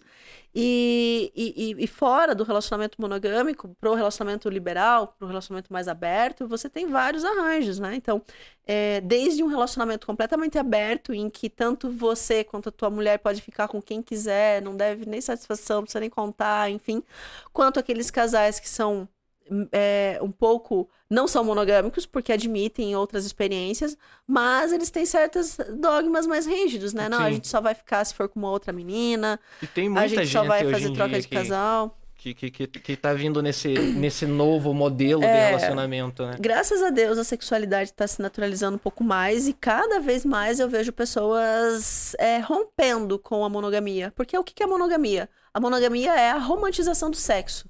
O sexo é instinto, é animal, é tesão, é prazer. Sim. E o ser humano foi feito para sentir. Desculpa os milênios de religião, mas foi feito para sentir prazer. Então, quando você romantiza o sexo, quando você coloca o sexo numa reunião, eh, numa, ah, como sexo como fator preponderante de um relacionamento íntimo amoroso, e você eh, impede ou inviabiliza, enfim, que o sexo aconteça na sua naturalidade, você está se limitando. Então as pessoas estão percebendo que não precisa romantizar sexo, que sexo é sexo e que amor é outra coisa e que um relacionamento amoroso, romântico, ele pode envolver vários pilares, como amizade, carinho, companheirismo, é, amor, e o sexo ser só sexo nesse relacionamento. E aí, quando o casal percebe que sexo pode ser só sexo no relacionamento e que eles vão conseguir ter uma relação amorosa com outros pilares que não o sexo, o sexo deixa de estar romantizado. Ele não é mais o essencial da relação, ele não é mais o, o- o- a a questão de fidelidade, ela se torna é, até É, o que acontece muito, Não, não. muitos casais, você vê que. E eles não sabem o porquê. É. O porquê que acontece de uma separação, ou de uma briga, ou. É, Na verdade, os casais monogâmicos são, na maioria, hipócritas, né? Porque sentem desejo por outras pessoas. O homem se sente atraído por outra mulher, a mulher pode até se sentir atraída ah, por outro homem, pode até desejar outras experiências, mas se limitam em função de um dogma que é. Se eu estou num relacionamento amoroso, eu preciso ser fiel ao meu companheiro, romantizando o sexo. E aí, os casais que rompem com essa realidade, que se propõem a um relacionamento liberal, o que, que eles fazem? Eles colocam o sexo no lugar do sexo, tá aqui, vou satisfazer a minha vontade. E com a minha parceira, com a minha relação de amor, de carinho, de amizade, a gente vai estabelecer as nossas regras. O que que a gente pode nessa relação? A gente pode transar com quem a gente quiser, ou a gente vai combinar com quem? Eu preciso te perguntar se eu posso transar com determinada pessoa, ou eu não preciso te perguntar. A gente só vai transar com outra pessoa junto? No mesmo ambiente? Ou eu posso eventualmente sair com essa pessoa sozinha? Então, cada casal tem a sua regra, cada casal tem o seu formato de relacionamento quando a gente eh, trata de um relacionamento aberto, liberal, né? É, desde, o, desde o, do aberto total até uma forma eventualmente até mais, mais conservadora de, de, de relacionamento aberto, mas que permite. Por exemplo, um relacionamento ele pode ser liberal e a forma que esse casal encontrou de tornar esse relacionamento liberal é o conteúdo virtual. Então a gente assiste junto, a gente é, descobre junto, a gente aproveita junto. É um passo, né? A gente até assiste uma, um, um sexo virtual vivo, uma can, enfim. Mas a, a gente tá compartilhando, por isso é liberal. Porque o monogâmico é eu só sinto atração por você e você só sente por mim. E a gente só compartilha experiência sexual em qualquer nível, inclusive emocional, entre nós. Porque escapou disso, olhou pra outra pessoa, desejou, você está sendo hipócrita com, a tua, com o teu pacto monogâmico, porque deixou de ser monogamia. Isso você Né? tem, tem É, razão. e aí, quando você abre para o relacionamento liberal, você tira a hipocrisia e você joga aberto com a pessoa. E você fala o que você sente de desejo, e você escuta o que a pessoa tem de desejo, e você se respeita e respeita outra pessoa nessa troca. E a partir dali você se liberta para experimentar coisas novas. Tá? E desde que não escape do que a gente combinou, não houve traição. Né? A traição ela acaba sendo aquilo que viola o nosso código de conduta dentro dessa realidade. Né? E tem muito casal vivendo essa realidade. Muito casal mesmo. É o tipo de formato de relacionamento que eu vou querer pra mim num próximo relacionamento. Eu não quero mais um relacionamento hipócrita, monogâmico, heteronormativo, em que eu finjo que não sinto outros tipos de desejo pelo resto da minha vida e que você finge que tá sendo fiel, entendeu? Né? É, é uma tendência realmente e eu acho que é só uma questão de personalidades abrirem cada vez mais isso e de da gente re- reformular certos códigos mentais da nossa sociedade, né? Para que isso realmente acabe eh, se tornando muito mais eh, não presente, porque já está bem Sim. presente, mas mais expansivo, porque tem muita gente que acaba não não revelando que vive essa realidade. É muito fácil pro Lopan e pra Dani admitirem que vive esse relacionamento, porque não teria nem como eles negarem que vivem, porque ela grava conteúdo, ele grava conteúdo, enfim. Sim. Mas é muito difícil pro prefeito da cidade XY dizer que frequenta a grife e que gosta de abrir o relacionamento dele com a mulher dele para outras pessoas. A política eh, exige, o posicionamento político dele exige que ele tenha a família tradicional, porque senão ele não é eleito. É, Entendeu? mas a gente conhece muitas histórias, né, que vazam, É. né, dos pessoal que, que é mais Sim. É conservador e é, tem muitos políticos, nós, nós tinha o Dória, né, em São Paulo, né, que ele apareceu num vazamento, né. Então, nunca fui em nenhuma festa do Dória ainda. Dória, convida nós. Dória convidou eu. Mas assim, não, não sei. Não, não, não, não, não. Sabe, eu, eu já. Eu já É, mas eu falo assim, a- tipo, que essas notícias aparecem pra... Aparecem, pra- aparecem. tipo, Impacta, né? Aham. Mas eu tenho Meu, percebido. Dória, aquele cara... Mas eu tenho percebido que a mídia tem trazido casais, do meio artístico principalmente, que vivem essa realidade para falar disso na, na, na televisão aberta. Eu tenho visto, vi- eh, tive essa percepção de ver uma vez, pensei, opa, estão tratando desse assunto na TV? De novo? De novo estão tratando desse assunto na TV? eu pensei, pô, É, mas uh, a, a gente pensa assim, a gente tem o quê? Uns 20 anos de internet, por aí, mais ou menos assim, com consumo no Brasil que, que deu a voz pro povo, que a Uhum. internet veio e deu é a, a voz, democratização de tudo. deu a Aham. voz, e o povo, a- de lá até que agora que eu acho que tá começando a aprender a falar nela, Uhum. né? Que a gente tem é, Uhum. muitos haters por aí que, tipo, às vezes nem saiu do, do sofá de casa e fala lá, ah, eu entendo da, de, de vida, filosofia, eu Uhum. sou foda, e você que tá fazendo as coisas, né? Que Uhum. tem muitas pessoas que te apontam, mas não estão fazendo. É. E é o que mais tem na, na internet hoje. Uhum. Mas eu vejo assim que tá mudando, né? Sim, as pessoas estão realmente mudando E a você acha assim, é tipo, que futuramente esse paradigma da, da sex- sex- sexualidade, é, será que ela vai Então, evoluir? Em que momento da história da humanidade a sexualidade passou a ser controlada ou reprimida? É, assim, ó, é meio que com é, A meio que- igreja? a igreja principalmente, mas muito antes disso, é, tá muito vinculado até à própria noção de propriedade privada. A partir do momento que o homem deixou de ser nômade, que começou a Hum. constituir famílias estáveis, que passou a ter herdeiro, que passou a precisar de um canto específico para produzir, para geração futura, tal, tal, tal, começou a ter um certo controle e preocupação com a questão da sexualidade, Se até por conta de controle terreno- de é, até para questão de é, econômica de produção e até inclusive para a questão de herança, enfim, ali já começou um certo controle da sexualidade. Né? Porque há estudos e há encon- em- é, é, é, relatos na nossa, na nossa ciência né? de que o homem primitivo ele realmente era um ser muito livre na questão da sexualidade, que realmente se permitia e a, a realidade sexual do homem primitivo era a orgia. Né? Uhum. Inclusive sexo entre machos e, Era o que mais fêmeas, acontecia enfim. na Grécia. É, é, tem, né? Tem a questão, relatos lá. a questão que do, da- da- da, da, da- da- da antiguidade ali, desse período da Grécia, já tá um pouco. Eu, eu, tenho certas ressalvas, porque nessa época a mulher ainda. A mulher ainda era muito subjugada, né? A questão de ser, de ser coisa, né? É, mas tem Então- relatos que, que falam que as, as mulheres eram só homens, né? Então que o sexo entre homens, ele tinha uma. um até um status, né? Por Sim. conta de da mulher ser uma coisa. É, né? Entre transar com uma coisa e transar com um ser, eu transo com um ser. E, e vem, se parar pra pensar, vem. Bom, você explicou tudo, vem de lá, É, de trás. E aí, realmente, o controle da sexualidade se torna bem evidente a partir do momento que a gente tem a, a religião na jogada, né? A questão da, da- da- principalmente das religiões de um Deus só, né? Porque até em algumas histórias de, de, de religiões, até mais pagãs, a- o sexo até tinha uma, um status de, de divino, né? Sim, sim. E a partir do momento, dentro das religiões mais monoteístas, dentro da ideia até do próprio cristianismo, o sexo passou. Mas o que que, mas por quê? A quem interessa o controle da sexualidade? Para a igreja, obviamente que interessava muito o controle da sexualidade, né? Para o Estado, interessa muito o controle da sexualidade. Mas para mim e para você, não interessa merda nenhuma.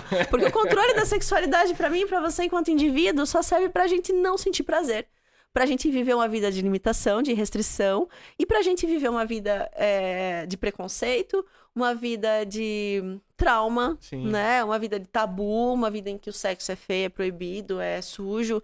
E aí você se limita enquanto ser humano, né? É, Pode ser até que tenha gente que venha me dizer, ah, mas o sexo é primitivo, então a gente tem que buscar a evolução e se afastar da, da questão carnal. Mas, gente, enquanto eu tiver um clitóris que serve pra gozar, difícil imaginar uma evolução enquanto ser humano que me tolha o prazer sexual, entendeu? Se a evolução da humanidade é fazer com que a gente não tenha mais necessidade de sentir estimulação e prazer sexual, aí ok, aí vão abdicar do sexo, mas até lá não, né? É é uma coisa Não que não, não existe, né? Não faz sen- não, não, não tem uma coisa a ver com a outra. Exatamente. A minha moralidade, a minha, o meu caráter, enfim, é, a minha ideia de espiritual, inclusive, ela não tá vinculada à maneira com que eu trato o sexo. Uhum. Mas isso realmente é uma virada de chave, porque para a maioria das pessoas, caráter tem a ver com a tua forma de exposição e, e de prática sexual. E também é, valor social, né? Como que você se, como que é a tua vida sexual, né? Porque se for uma vida sexual de libertinagem, o teu valor, sexu... o teu valor social como pessoa Uhum. reduz, né? E agora voltando ali naquele assunto do Lupin. Uhum. Entra, entra e sai do Lupin. Na verdade, quem entrou e saiu foi ele. eu, eu, eu vi o trocadilho, mas pensei. Bom, foi.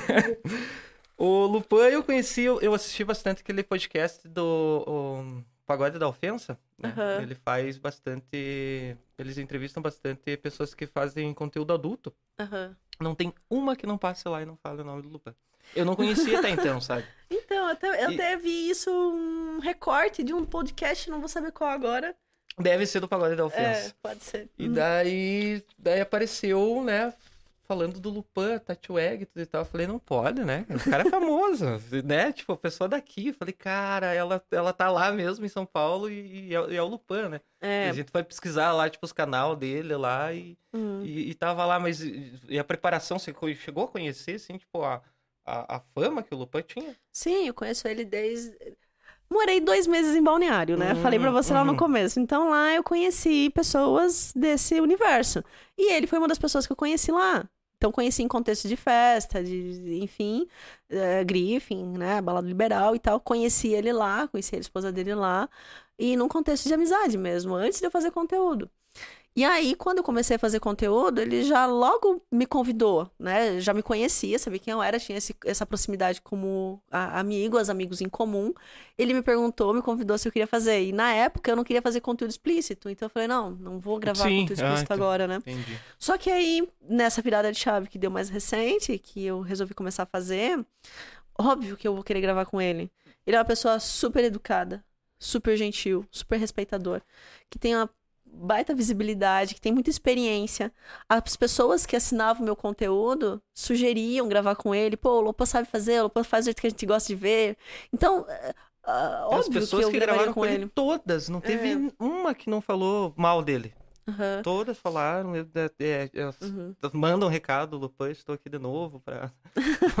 Porque diz que o cara é, é sensacional no trabalho que ele faz. aham. E você chegou lá, você tem, tem um teaser, né? teu. Aham. A gente fez dois vídeos, Dois eu e vídeos. ele. A gente é, fez um vídeo que é exclusivo pra ele, até Uhum. inclusive que tá no Pornhub, que tá no, no Xvideos, é o vídeo dele. Uhum. Que a gente fez na área externa do quarto, que foi numa área de piscina. Uhum. E tem um vídeo que é exclusivo meu, que a gente fez na área interna. Ah, enfim, ah, embora tenha sido eu e ele. é, a nós dois transando são dois vídeos diferentes, né? Completamente Sim. diferentes. O dele, ele publicou nas plataformas dele, e o meu eu publico nas minhas, nas minhas plataformas. Qual foi o acordo? O acordo foi troca mútua do direito de imagem. Sim. Então eu cedi a minha imagem para ele explorar nas plataformas dele, no vídeo que a gente fez exclusivo para ele, e ele cedeu a imagem dele no vídeo que ficou exclusivo É, para mim. muita gente conheceu o Lupan por causa de você. Aqui, assim, tipo, em região, acho que muita, É. muita gente né, dá essa, essa, Aham. essa troca. E querendo ou não, é uma produção. É, tem toda uma produção por trás do, do, do, Tem toda vídeos. uma produção. É diferente de você transar no quarto junto com o teu ficante, que É, até então sim, era o que eu você tinha já feito. chega num nível profissional. É, até então era o que eu tinha feito. Tipo, pegar a câmera no celular, fica até meio ruim de luz, Uhum. né? E tal. De você chegar com esse propósito, vamos gravar. Uhum. E aí, com esse propósito de vamos gravar, vem a iluminação, vem toda uma, um- uma estrutura que, embora seja ainda.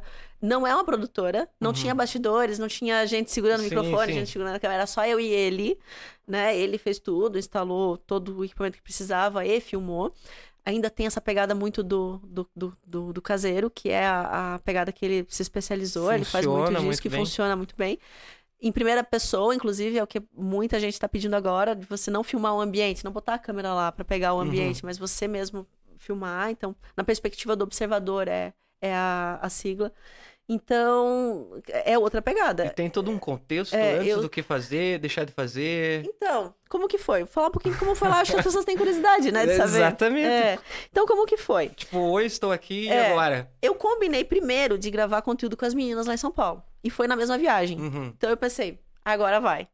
Vou, conversei com o Lopante, marcou, aproveitou a mesma viagem, fui e fiz o conteúdo com ele também. Como que foi? A gente foi para um quarto de motel, né? Ah, escolheu o quarto, reservou.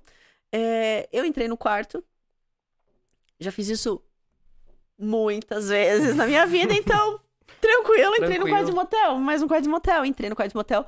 Quando ele ligou o primeiro refletor que posicionou assim no, no lugar, e ele foi lá direto abrindo as malas, colocando as coisas, Depois e já eu tem uns refletores já é, lá no motel. E eu fui. Não, ele levou dele, né? Ah, levou já. Levou dele pra montar as coisas lá na hora. Enquanto eu tava me arrumando, me preparando, enfim, trocando de roupa, eu tava vendo ele montar as coisas, né? E aí, ali já foi o primeiro impacto. Eu pensei, pô, é diferente de gravar o caseiro que eu tava acostumada, porque aqui já rolou uma luz. Mas legal, vai ficar bom vídeo, pensei, né? Uhum. Aí tá, aí a gente tava ali eh, se arrumando, ele tava arrumando as coisas, a gente começou a trocar uma ideia, conversar do que a gente ia fazer. Aí ele perguntou o que eu queria fazer. Eu disse, não, quero fazer tudo. quero fazer penetração vaginal, quero fazer oral e eu quero tentar fazer anal. Uhum. Tentar porque nem sempre rola muito fácil. né? E aí, eh, falei pra ele que eu queria fazer. Falei pra ele que queria que ele gozasse na minha boca, porque eu- meus seguidores estavam pedindo muito esse tipo de conteúdo.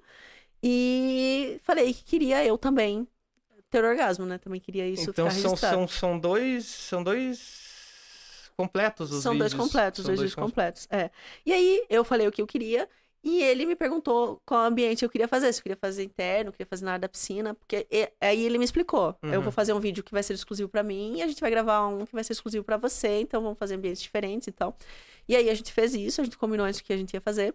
E daí na hora de, de gravar, na hora do sexo mesmo, eh, foi a gente transando. Não, não, não... é- é, fluiu naturalmente, né? Tanto que praticamente o vídeo que eu vendi não tem corte. Ele é na íntegra. Acho que teve uma parte que eu fiz um corte que eu fiquei com vergonha. que foi uma hora que eu disse pra ele que tava doendo no anal. Eu disse, não, não doendo. Mas acho que foi uma hora que faltou lubrificação ali e tal. Ficou um pouquinho de atrito. Eu senti um pouquinho, daí eu fiz uma careta feia.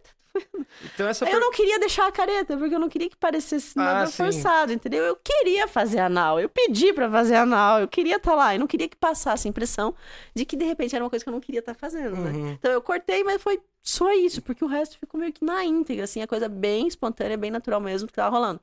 Então, na hora, pra mim foi só transar com roupa. Tirando o refletor, foi isso. Tinha uma GoPro que eu via de vez em quando, a GoPro pegando assim, mas pra mim foi transar com ele. Quando eu vi o teaser pronto, rolando no Twitter, que ele me mandou o teaser e disse: publiquei no Twitter, publiquei no Pornhub, no vídeo, que eu vi o teaser pronto, o meu nome, Uhum. e já na sequência, pancadão, chupando o pau dele. É, E aí aquele, mo- aque- o teaser ele é muito dinâmico, né? Sim, muito E- rápido E, ali. o teaser deu um ar de, de conteúdo profissional pra aquilo que me assustou. Eu pensei, meu Deus. Tipo, na hora. Foi a primeira vez que eu gelei, assim. Eu gelei mais do que quando vazou o peitinho a primeira vez. eu, fiquei, eu fiquei quatro horas impactada. Juro pra você, eu tava na janta de uns amigos meus, lá em Balneário, e a hora que eu vi o teaser, eu impactei. Eu só falei disso. Eu acho que eu enchi o saco de todos os meus amigos aquele dia. Celular vibrando toda hora. É, e eu só falava daquilo, meu Deus, o vídeo, meu Deus, o teaser, meu Deus, agora é profissional, meu Deus, agora é isso, agora é aquilo. Eu fiquei bem impactada. Então, foi o, o, o- um- me impactou por conta disso. Mas eu só senti o profissionalismo daquilo quando eu vi o teaser. Porque até então eu tinha sentido uma aura diferente. É muito grande, né? A gente combinou de estar aqui, tem a luz.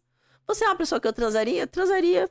Não, não é porque a gente combinou, só porque a gente combinou que eu tô transando com, com ele, que eu transei com ele, Uhum. enfim. É, mas ver o teaser profissional aí me impactou. E o segundo impacto foi quando eu vi o trecho de seis minutos, porque o vídeo total tem 18. Sim. Mas ele publicou o teaser aberto e publicou um trecho de seis minutos no Pornhub. Aí quando ele publicou aquele trecho de seis minutos, que daí ficou extenso, aberto, gratuitamente na internet, aí foi outro impacto, porque eu pensei, as pessoas não vão mais querer comprar meu vídeo. Pelo contrário. Não, pelo- totalmente pelo contrário. Não, não, Totalmente pelo contrário, é que as pessoas realmente quiseram comprar. Então, mas eu acho que tem que dosar um pouco também. Se começa a colocar tudo gratuitamente, é outro tipo de produção de conteúdo. Aí você vai Exatamente. ganhar por visualização, vai ganhar por publicidade, vai ganhar pela, pela, pela, pelo volume. Sim, nas plataformas, Uma publicidade imensa, né? Então, tipo, É. o cara, ele, ele, ele tá atrás do conteúdo, É. ele vai atrás. Ele monetiza o conteúdo dele, mas por volume mesmo nessas plataformas, por isso que ele acaba publicando.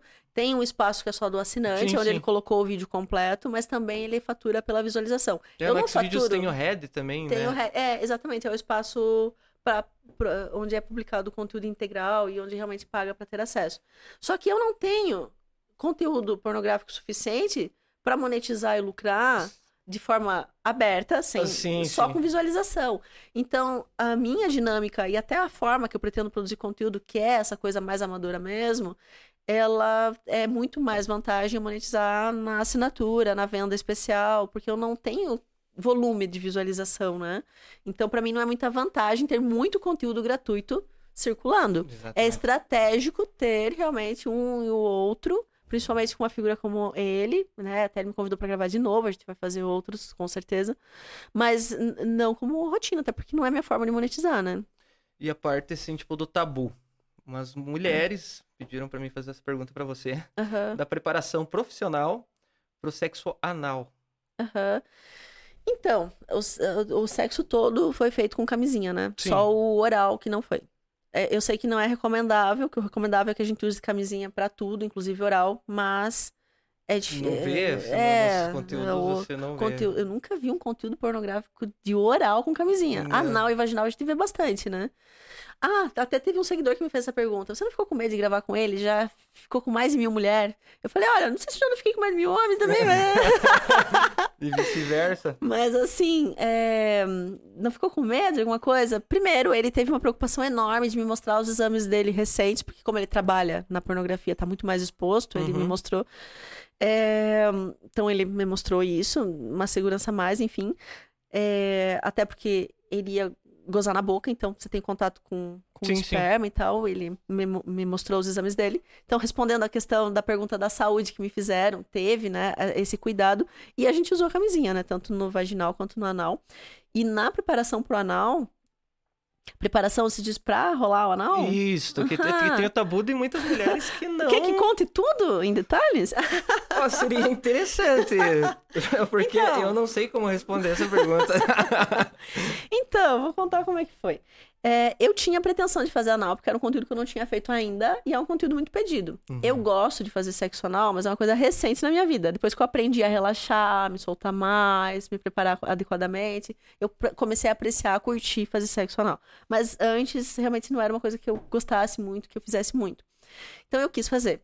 Ponto. Então a gente já vai com a cabeça relaxada de que é o que eu quero fazer. Isso já é, nossa, meio caminho andado. Mas enfim, cheguei lá. É, é, eu tava em hotel, não tinha muita. é, enfim, a gente precisa ter um preparo que vem antes do próprio anal, que é o que você vai comer no dia, como você vai se alimentar, né? O que você vai comer no dia, Sim. como vai a tua alimentação. Se você foi ou não no banheiro, né? Se o teu reto tá limpo ou não, né?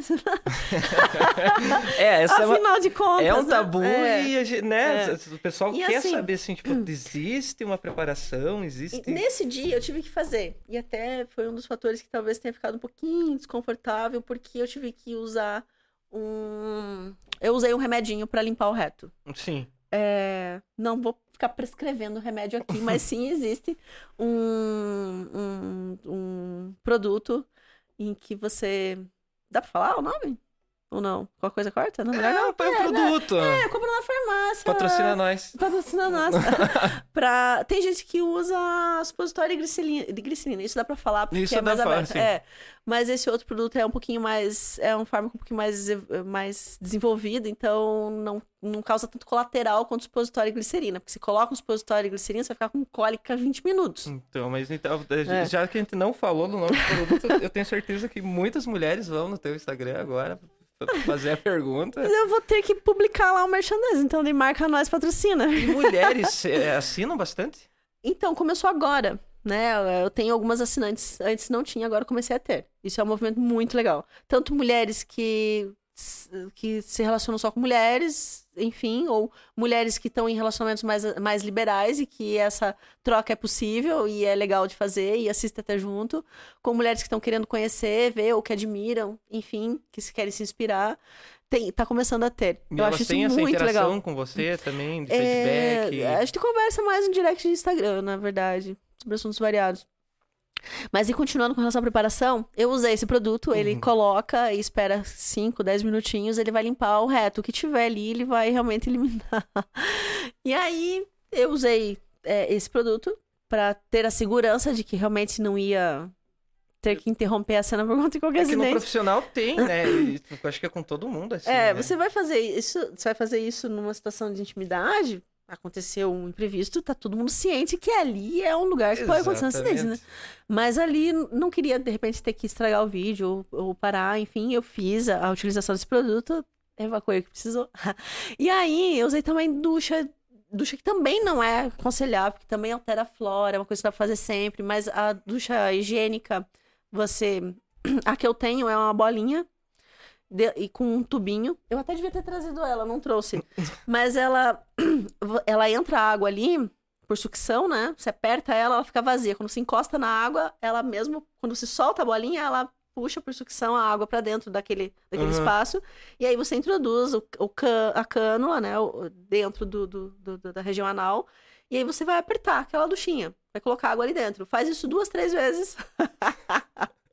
e aí vai limpar o que ficou de, de, Tem uma coisa que, ali, né? que eu pensei que nunca ia aprender na vida. É. Estou aqui aprendendo. Enfim, e aí, claro, na hora ali você precisa estar muito lubrificado, né? O sexo anal precisa de muito lubrificante. Se você deixar faltar um pouquinho, ou se você for usar uma saliva, em alguns momentos acabou usando e tal, você já percebe que ele começa a ter muita fricção. E se Uhum. tiver muita fricção, vai ter fissura. Se tiver fissura, esquece. Você não faz mais, porque vai arder, né? Então, o sexo anal, ele tem que ser... O começo dele ele tem que ser muito cuidadoso, né? Então, você vai lubrificar muito, você vai estar relaxada, você vai estar com a cabeça eh, disposta àquilo, então não vai estar assustada.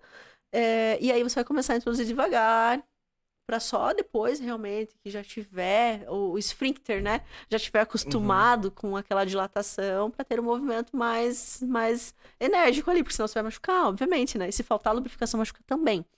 E aí, para relaxar o esfíncter, tem uma coisa que é muito parecida, que é o controle da própria garganta. O sexo anal e a garganta profunda têm muita relação nesse aspecto. Essa é nova. É, porque veja, se você enfiar o dedo lá no fundo da tua garganta, você não tem um reflexo de ânsia de vômito? Tem, tem, tem. Você vai vomitar, né? Uhum. Se você se aproxima do teu ânus do esfíncter com a intenção de introduzir algo, a tendência é que o esfíncter realmente reaja a isso de uma forma tão espontânea quanto o reflexo da garganta, de fechar, né? É, é, é, lá embaixo de fechar, realmente se contrair para fechar. Então, o que você precisa aprender a controlar, tanto para fazer o sexo anal quanto para fazer a garganta profunda, é controlar esse movimento que é involuntário. Ele é reflexo e é involuntário. Então, você precisa estar consciente, ter a consciência corporal de controlar esse movimento reflexo. Se você aprende a fazer isso, você aprende a relaxar e a não reagir com a contração na hora que começa a penetração. Caraca. Então, você tem que manter essa concentração né, essa consciência corporal de que você tá relaxado, de que você não vai contrair, uhum. para você não contrair. Porque se você contrai, não vai. Não entra. É... Não entra nem na garganta, nem no cu. É, a parte, essa parte de involuntário já, já não sabia. É. é. a consciência corporal. Então, tendo a consciência corporal, sabendo relaxar e estando bem lubrificado, o sexo anal é muito prazeroso. E, o, e o psicológico ajuda muito, né? Sim, na parte da. Nada da... que você não esteja à vontade vai fluir. Até, até assim, tipo, na parte de, sei lá, da ereção, do, do, do, do, do conjunto todo, né? Eu acho que é. você, o psicológico ajuda bastante. Mas a parte de controlar é. uma parte do corpo, eu acho que é, é, é demais. Corporal. A questão da cabeça, eu acho que até é uma coisa que eu gostaria de conversar com as mulheres, talvez não, no, não tão já, mas no futuro próximo, que é a questão de realmente se conhecer, conhecer o corpo e de se permitir experiências, se permitir se tocar. A gente é criada para não se tocar. Colocar a mão na pepeca é feio. Uhum. Então, assim, é, você é desestimulada a conhecer teu corpo desde criança. E você vai fazer isso na vida adulta já cheia de uma questão de trauma e de bloqueio e de restrição e de de tabu em relacionado à tua sexualidade que muitas mulheres acabam passando muito tempo da vida adulta sem conhecer o seu próprio corpo, sem saber como ele funciona, uhum. sem nem saber por onde mija, caralho. Porque é verdade, tem mulher que não sabe que o xixi sai pelo outro canal que não vaginal. o homem não sabe até vai, mas a mulher não. Tem mulher que não sabe o formato do clitóris. Tem mulher que acha que o clitóris, homem principalmente, que acha que o clitóris é aquela pontinha que aparece. O clitóris é um órgão muito maior. Ele é um órgão que faz esse formato aqui, né? Tem a pontinha do clitóris, tem todo esse contorno por trás aqui. Então ele é, ele é grande, ele tá ali contornando toda a região é, genital. Então são coisas que é, parece que é feio falar. É feio falar de sexualidade, é feio falar de prazer, é, é o que falta de, de, de, profissionais no, no, é. nas escolas hoje em que, dia. E aí o que acontece é que as pessoas crescem sem conhecer o próprio corpo, sem saber como se dá prazer. Se, com, com, com é, realmente a masturbação é marginalizada né? É, é, é, óbvio que tudo que é excessivo e tudo aquilo que compromete a tua qualidade de vida social ou de, de real, ela é prejudicial, né? Uhum. O vício em pornografia, o vício na masturbação e todos os outros vícios. Mas a masturbação, ela é completamente saudável e deve ser estimulada. Enfim, a pessoa deve conhecer o próprio corpo. E a mulher, muitas vezes, ela nem sabe ela tem eh, no início da fase adulta e até eu já conversei com mulheres muito mais velhas que não tem certeza se já tiveram um orgasmo durante a vida. Tipo, é bizarro isso. Sim. A pessoa não sabe se gozou. É, então ela não gozou. Eu porque já escutei quando, histórias assim. Quando uma mulher tem um orgasmo, não tem como não saber que teve um orgasmo. é a sensação, é intensa Então provavelmente demais, essas pessoas não tiveram, né? Se a pessoa tem dúvida se teve, ela não teve. Porque não tem como ter dúvida da sensação de êxtase que é um orgasmo ele é realmente intenso demais, né? Ele é para não ser percebido. Você pode até ter um orgasmo discreto. Eu consigo me manipular e ter um orgasmo fazendo cara de paisagem, se eu quiser. Mas é, em silêncio, sem nem gemer. Mas o normal é não Mas tem, o normal, né? se você estiver relaxado e solto, é você realmente contrair o corpo todo. E treme é a perna, é, enforca o cara. Sim, e... é reflexo até, né? A contração ela é intensa e ela é reflexa se você tiver com a perna fechada ali, realmente é capaz de ficar, ela fica reflexa. É, e claro, tudo aquilo que você fica controlando é menos intenso, então o gostoso realmente é você se libertar, soltar para aquele momento, né? E tem muitas, muitas dicas na internet, muita conversa aberta. Eu gostaria de ter essa, esse diálogo também com as mulheres, porque eu acho que quando uma mulher ela tem o controle para si da sua própria sexualidade, ela é finalmente uma mulher livre emancipada. Porque a sexualidade é a última barreira. A humanidade está controlando a sexualidade tanto do homem quanto da mulher, há muito tempo. A gente já falou sobre isso. Mas a da mulher, muito mais. E ainda controla. Então, quando a mulher percebe, consegue controlar a própria sexualidade e trazer para si a autonomia sexual, a, a, a, o controle da sua sexualidade para si, não tem mais nada que aprenda. É a última barreira. A gente já se emancipou no trabalho. Claro que tem muita coisa a ser conquistada. Sim. A gente ainda não tem igualdade, salário é diferente, reconhecimento é diferente, mas são lutas que já foram travadas e já surtiram resultados efetivos. Mas na sexualidade, ainda está muito reprimido. E as próprias mulheres que se soltam mais e que têm posições e, e formação para isso, enfim, ainda elas também não têm o controle da própria sexualidade. Porque existe muita, muita ameaça velada com relação ao controle da sexualidade. Uma mulher que resolve experimentar algo diferente e acabe sendo flagrada fazendo algo diferente, é uma mulher que vai ser alvo de crítica na sociedade. Então isso faz com que a mulher não tenha o controle da própria sexualidade. Eu quero, desejo, mas não posso. E isso é falta de controle. Eu quero, desejo e faço, controle está comigo. Exatamente. Eu quero, desejo e faço transar com três caras, eu faço. Ponto. A sociedade vai dizer que eu sou puta? Ótimo, carimba, já ofereci minha testa. Por quê? Porque esse conceito é um conceito que eu, eu como pessoa, me propus a quebrar. É um paradigma que eu, eu pagando o preço, que é essa condenação social e muitas vezes esse julgamento, mas porque é uma mensagem que eu quero transmitir. E se pessoas como eu, que estão já expostas, ou que se propõem a isso, ou que assumem essa carga, não fizerem, quem vai fazer? Quem vai falar de sexualidade? Quem vai fazer que a gente tem que. Se... Quem vai falar a respeito disso? Ninguém.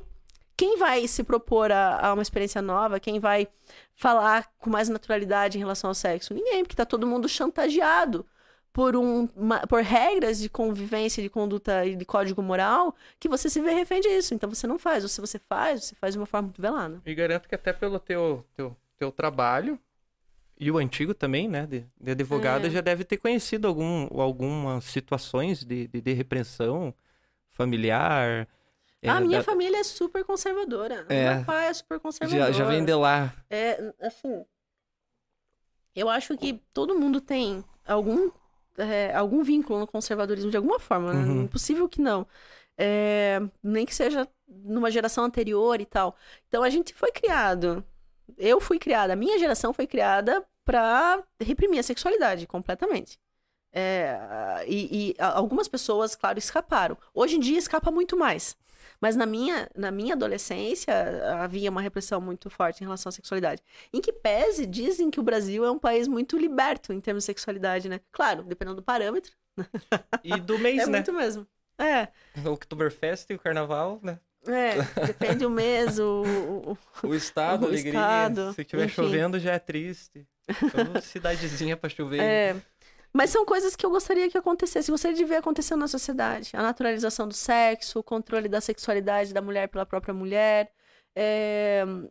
Se eu puder transmitir essa mensagem, além de estar tá produzindo conteúdo, eu gostaria. É um propósito que eu tenho desde o início. O primeiro perfil que eu já perdi, inclusive, eu estava tentando fazer um conteúdo assim, sabe? Com esse diálogo.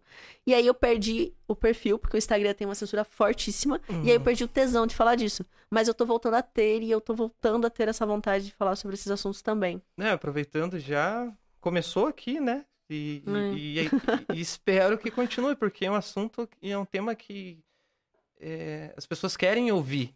Uhum. Eu acho que tem que ter. E você tá com um caderninho ali. Eu tô, porque eu queria responder algumas perguntinhas específicas que foram feitas. Então, vamos ver é. que, os seguidores. então, o sexo anal é indispensável no sexo? Já que a gente falou de sexo anal, é, é indispensável para quem gosta. Se a pessoa gosta, se torna indispensável. É indispensável para mim, cara, tem um momento que eu vou querer fazer. Tipo, a pira mental até, e, e sexo, dependendo da posição e dependendo do contexto pra mulher, é muito mais erotização mental. Porque não espere que eu vá gozar se eu tiver de quatro, com a bunda bem empinada e o cara me penetrando vaginal. É... Que nem uma britadeira. Tá, daí. Pô, não vou gozar. Eu preciso ter um estímulo no meu clitóris. A maioria das mulheres precisa. Poucas conseguem chegar ao orgasmo só com a penetração vaginal sem a, a, o contato com o clitóris, né? Então, muita coisa acontece na mente. E eu me sinto muito com determinadas situações que fisicamente não estão me proporcionando tanta Sim. sensação, né? Então, a minha mente, ela é bem erotizada e eu imagino muito, é, visualizo muito. E o sexo anal pra mim é isso. É muito mais erotização do que até sensação. Mas se estiver bem relaxado, estiver fluindo bem, é prazeroso, muito prazeroso.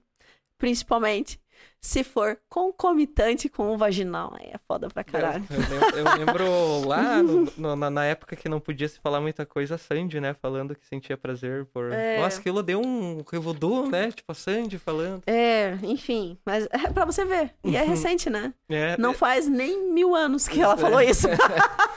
é agora. É. É, da gravação com o Lopan, né? Perguntaram, já falei. E a pergunta é: se vai ter com outros atores?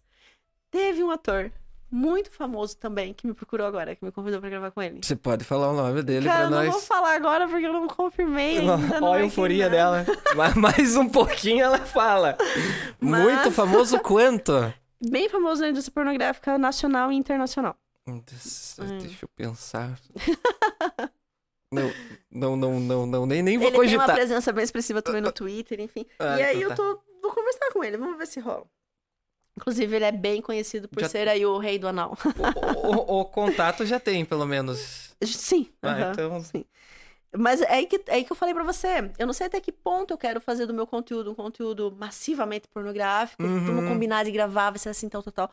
Ou se eu quero fazer ele majoritariamente, é, realmente é, amador, dentro da minha realidade, da minha intimidade sexual, entende? Sim. Eu entendo que é estratégico fazer um pouco disso, que, que é o pornográfico a gente né? pensa que entende, Enfim. mas a gente tá se construindo é, sempre, né? Mas eu gostaria de focar mais realmente no, no amador, na minha rotina mesmo, uhum. na minha uhum. intimidade.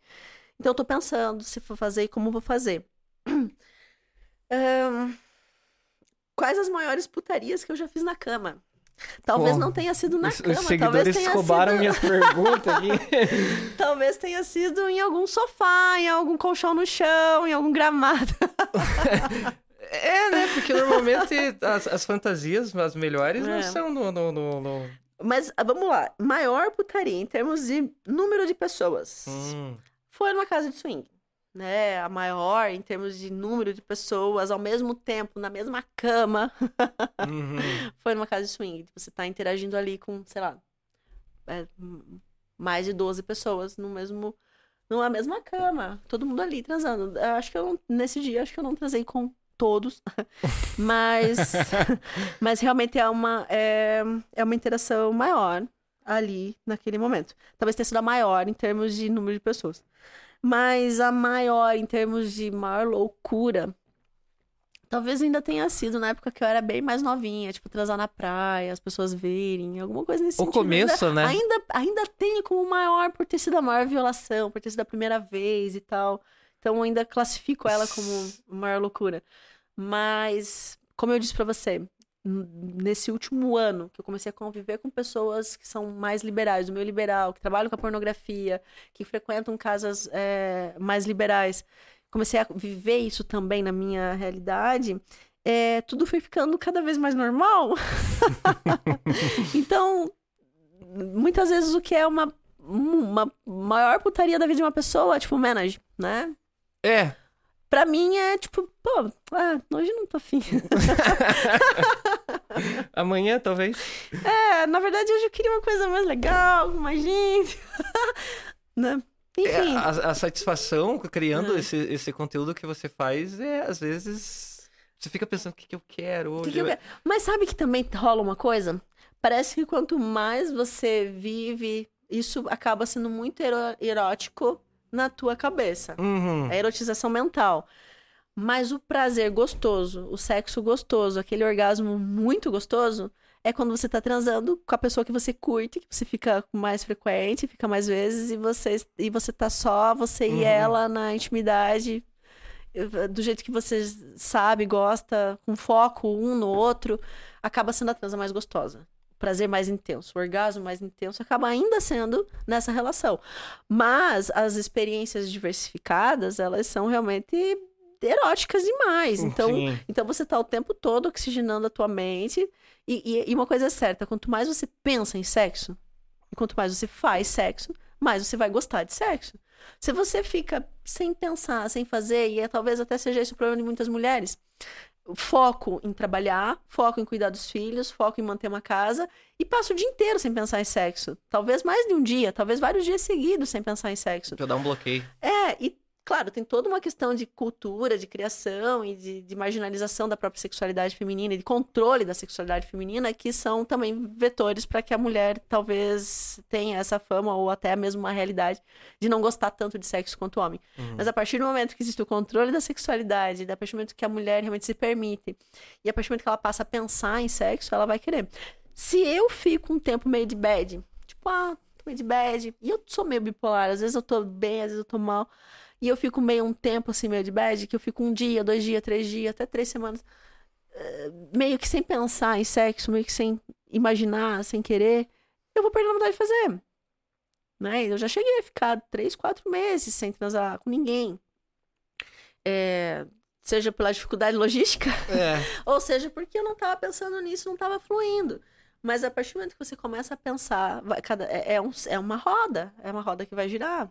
É sempre uma libertação e É. quando para, uma prisão. Então, é, se eu pudesse dar um conselho para quem pretende melhorar a vida sexual, é, pense mais em sexo. Pense mais em sexo, se abra um pouquinho mais a coisas diferentes. É, não tô dizendo para você consumir pornografia, porque tá- a pornografia tem muita coisa para ser melhorada, mas é, veja uma coisa ou outra, se permita. Converse mais sobre sexo. Que aos poucos você vai desejar mais sexo. É uma, é uma, é uma roda. E essa roda gira, com certeza. E mais algumas perguntas ali. É, se eu vou gravar com assinante ou com fã. Ó, todo mundo, né, faz essa pergunta, né? É. Volte e meia aparece. Então, eu não tô com vontade de rifar minha pepeca. Que seria mais ou menos isso. Vou sortear uma, um sorteio, vou- uma gravação com um assinante aleatório. Sim. E aí, vamos lá, vamos botar as fichas. Você, pô, eu quero transar com quem eu sinto vontade de transar. Não com quem a sorte disser que eu devo transar. Então, se eu vou transar com um assinante, se eu conhecer a pessoa, curtir a pessoa, gostar da vibe dela, quiser transar, e a pessoa quiser transar, a gente vai transar. O, efe- fato de ser assinante o efe- não vai ser um impeditivo. Sim, vai ser o efeito normal É. da coisa, né? Mas eu não vou fazer isso da forma que eu mencionei anteriormente, porque eu acho que isso é, isso é o meu limite, Tipo, entendeu? vou transar com, com um É. seguidor e vou fazer um sorteio aqui. É, não, não, o- né? Desde o começo, eu tive como limite o meu bem-estar. Sim, Isso hoje me causa aversão. Claro, Se no futuro isso me excitar, porque eu entrar na pira de que eu quero transar com assinante, eu quero sortear, e essa é a minha fantasia, e eu entrar nessa pira e isso tiver na minha mental, no meu mental como erótico, eu vou fazer, porra, e vai ser bom. Exatamente. Mas é no futuro se rolar, por enquanto não. E se eu vou gravar com um fã? Acho que a questão do fã, assinante, entra na mesma lógica É a aí. mesma É a lógica. mesma lógica. Se eu ainda moro em União, ainda moro em União, minha mudança tá pra sair agora. É, Ainda mora? Ainda moro, porque já faz uns três meses que eu tô dizendo que vou embora e não fui. E você tá querendo ir pra onde? Eu quero morar em Balneário. Eu Em acho que Balneário. é um local que, pra esse tipo de vida, de conteúdo, de interação, é onde eu vou ter mais oportunidade, mais interação com pessoas, mais visibilidade. É, É um onde puta realmente vai lugar pra, melhor. pro cenário. Além de ser um lugar legal pra quem não é pra morar, e eu acho que é a capital brasileira da putaria, então não tem como estar em outro lugar. É. Mas São Paulo é uma conexão excelente de oportunidade, de produção de conteúdo, e é uma coisa que eu quero é, estreitar também. É, só que aqui você ainda tem que pegar um avião em Curitiba pra ir pra São Paulo. Lá, É. e, lá você só pega Ou- o avião, vai. Ou você se fode pra caralho. Viajando de, de, de BlaBlaCar. Nossa senhora. Experiência que eu nunca mais quero ter. Deu- Porque uma coisa é você pegar um BlaBlaCar pra ir pertinho, né? Outra coisa é você viajar com um BlaBlaCar sem saber quem é a pessoa por horas. Meu Deus do céu. A, a última viagem de BlaBlaCar que eu fiz, se o cara estiver assistindo, ele vai me entender, porque é verdade. Mas enfim, é, pô, carro cheio, mala minha de todo mundo, entulhado no meio. Eu, e além de tudo, a mulher que viajou junto trouxe um gato, com uma caixa de um gato, um Nossa cachorro, não sei o que era aquilo, nem lembro. né? Aquilo mija dentro do ali. carro. Eu, eu não lembro se era gato ou cachorro, cara, porque eu não gosto muito. Então eu quase nem interagi, agora fiquei até na dúvida. Mas a caixinha do bicho ali, Uhum. ela botou bem virado pra mim, aí não demorou muito, ela botou no colo dele. Mas, tipo, cara, sabe aquela viagem de ônibus que ia pro interior de Linópolis em 1990? Sim, sim. É, me senti O naquele pinga-pinga. contexto. Exatamente, me senti naquele contexto, pinga-pinga. Então, Meu Deus do céu, a gente Agora- faz em Irineópolis, eu, eu vou de bicicleta. É. Lá antigamente, nossa, aquela estrada era horrível. Meu Deus, era como, sei lá, ao mesmo tempo de ir pra Curitiba, era muito É. longe. E aí, então, é, mas ir de ônibus é tranquilo, entra no ônibus ali, via- dorme a viagem inteira. Uma conexão legal de manter. Quem sabe morar até mais pra frente, mas por enquanto eu vou pra Balneário. Vai deixar nós. Boa, questão profissional. Mas você sabe a frase, né? Ah. Quem bebe a água do Iguaçu sempre volta, né? É, a família continua aqui. É, até teve aqui um- duas perguntas, né? É, julgamento da família e conciliar a advocacia com o conteúdo. A família, seguinte, eu acho que o meu irmão ficou muito chateado com o compartilhamento indevido do meu conteúdo. Eu acho que Uhum. isso chatearia qualquer um, me chateou também. Mas é uma pessoa que disse pra mim que me apoia e se eu tenho cer- se eu tô certa, convicta que isso vai me fazer bem, ele tá me apoiando, obviamente, né? Sim. Assim como eu apoio ele também nas decisões dele.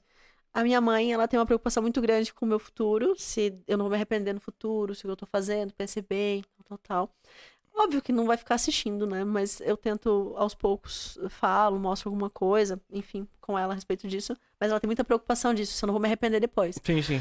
Me parece que se eu não me arrepender depois, se eu tô convicta de que isso vai me fazer bem, que isso é agora o momento, enfim, não que ela aprove, não que ela esteja curtindo, não que ela goste, não que ela go- e não que tenha sido o que ela sonhou, Uhum. até porque a criação dela, enfim, bem rígida, mas é aquela coisa, é, tá.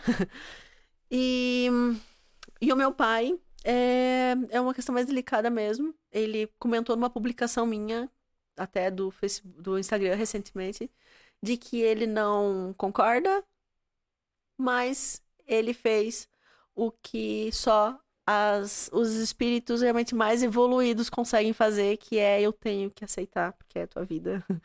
Já chegou num contexto É, onde exato. tem, tem Então, assim, aceitação e tipo, o abraço da família É, agora. A, a admiração que eu sinto pelo meu pai nesse momento de evolução espiritual que ele teve, não, não, não, não, não só por isso, mas o meu pai realmente ele está num, num processo de doença, ele realmente está num Sim. processo de busca de espiritualidade muito maior.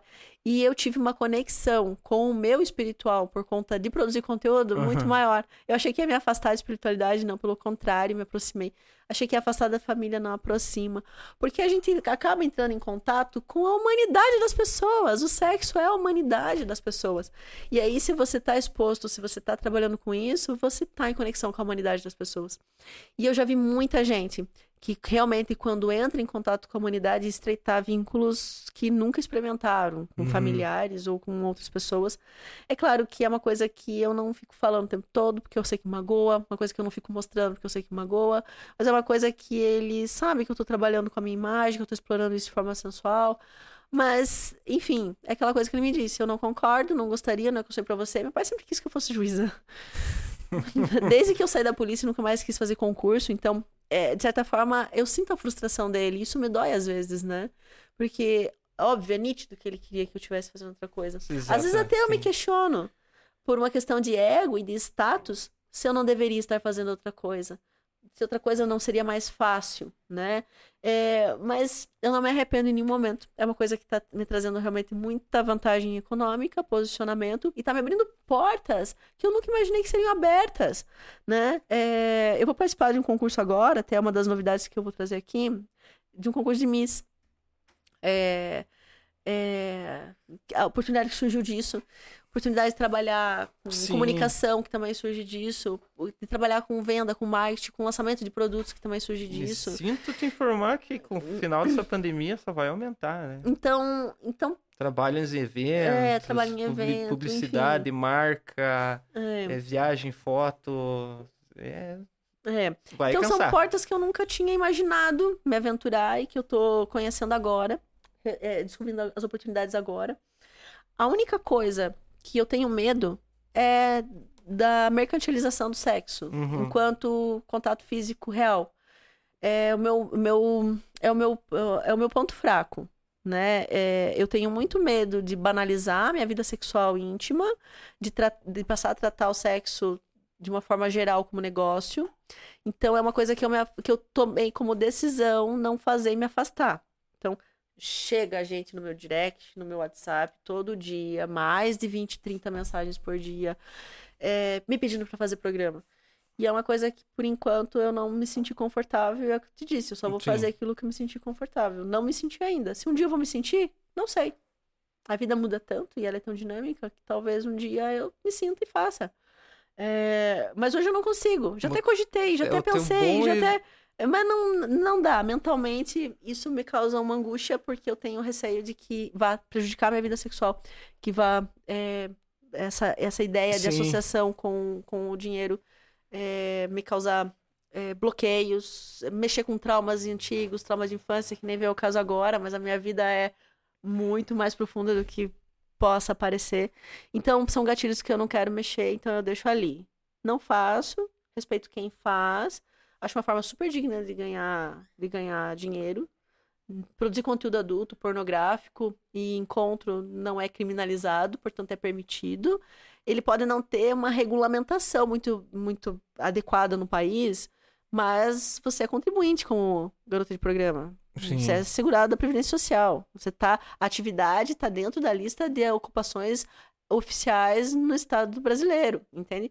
Pode não ter uma lei regulamentando, né? É, pode ser ilícito explorar isso de outra pessoa, mas, enfim, é uma atividade legal. Você só não pode publicar isso no Instagram, senão cai o perfil. o Você- Instagram é super Você conservador, chegou a ter né? quantos no teu primeiro, o máximo que você chegou? O meu perfil maior é esse que eu tenho agora, o Tati Veg. Não, mas assim, tipo, você perdeu os seguidores. Eu perdi um perfil inteiro, né? Eu perdi um perfil, acho que tinha 15, 16 mil. É, tava com dois meses. O perfil. Do perfil que eu fazia conteúdo, né? Que eu vendia Close Friends, ele E nunca caiu. mais conseguiu. Eu nem tentei recuperar, É, porque, porque eu só. Porque assim, eu tive violações das diretrizes do Instagram naquele perfil. Então eu acho que não adianta tentar recuperar por conta disso. Só que assim, ó. é, Rede social, a única rede social que não tem censura hoje é o Twitter. O Twitter, desde que seja consensual, você pode publicar sexo explícito lá, que é, que Eu é vi que permitido. você postou hoje, né? É, sim. Então, o Twitter ainda ele é uma plataforma que ainda não não a, a censura não chegou lá.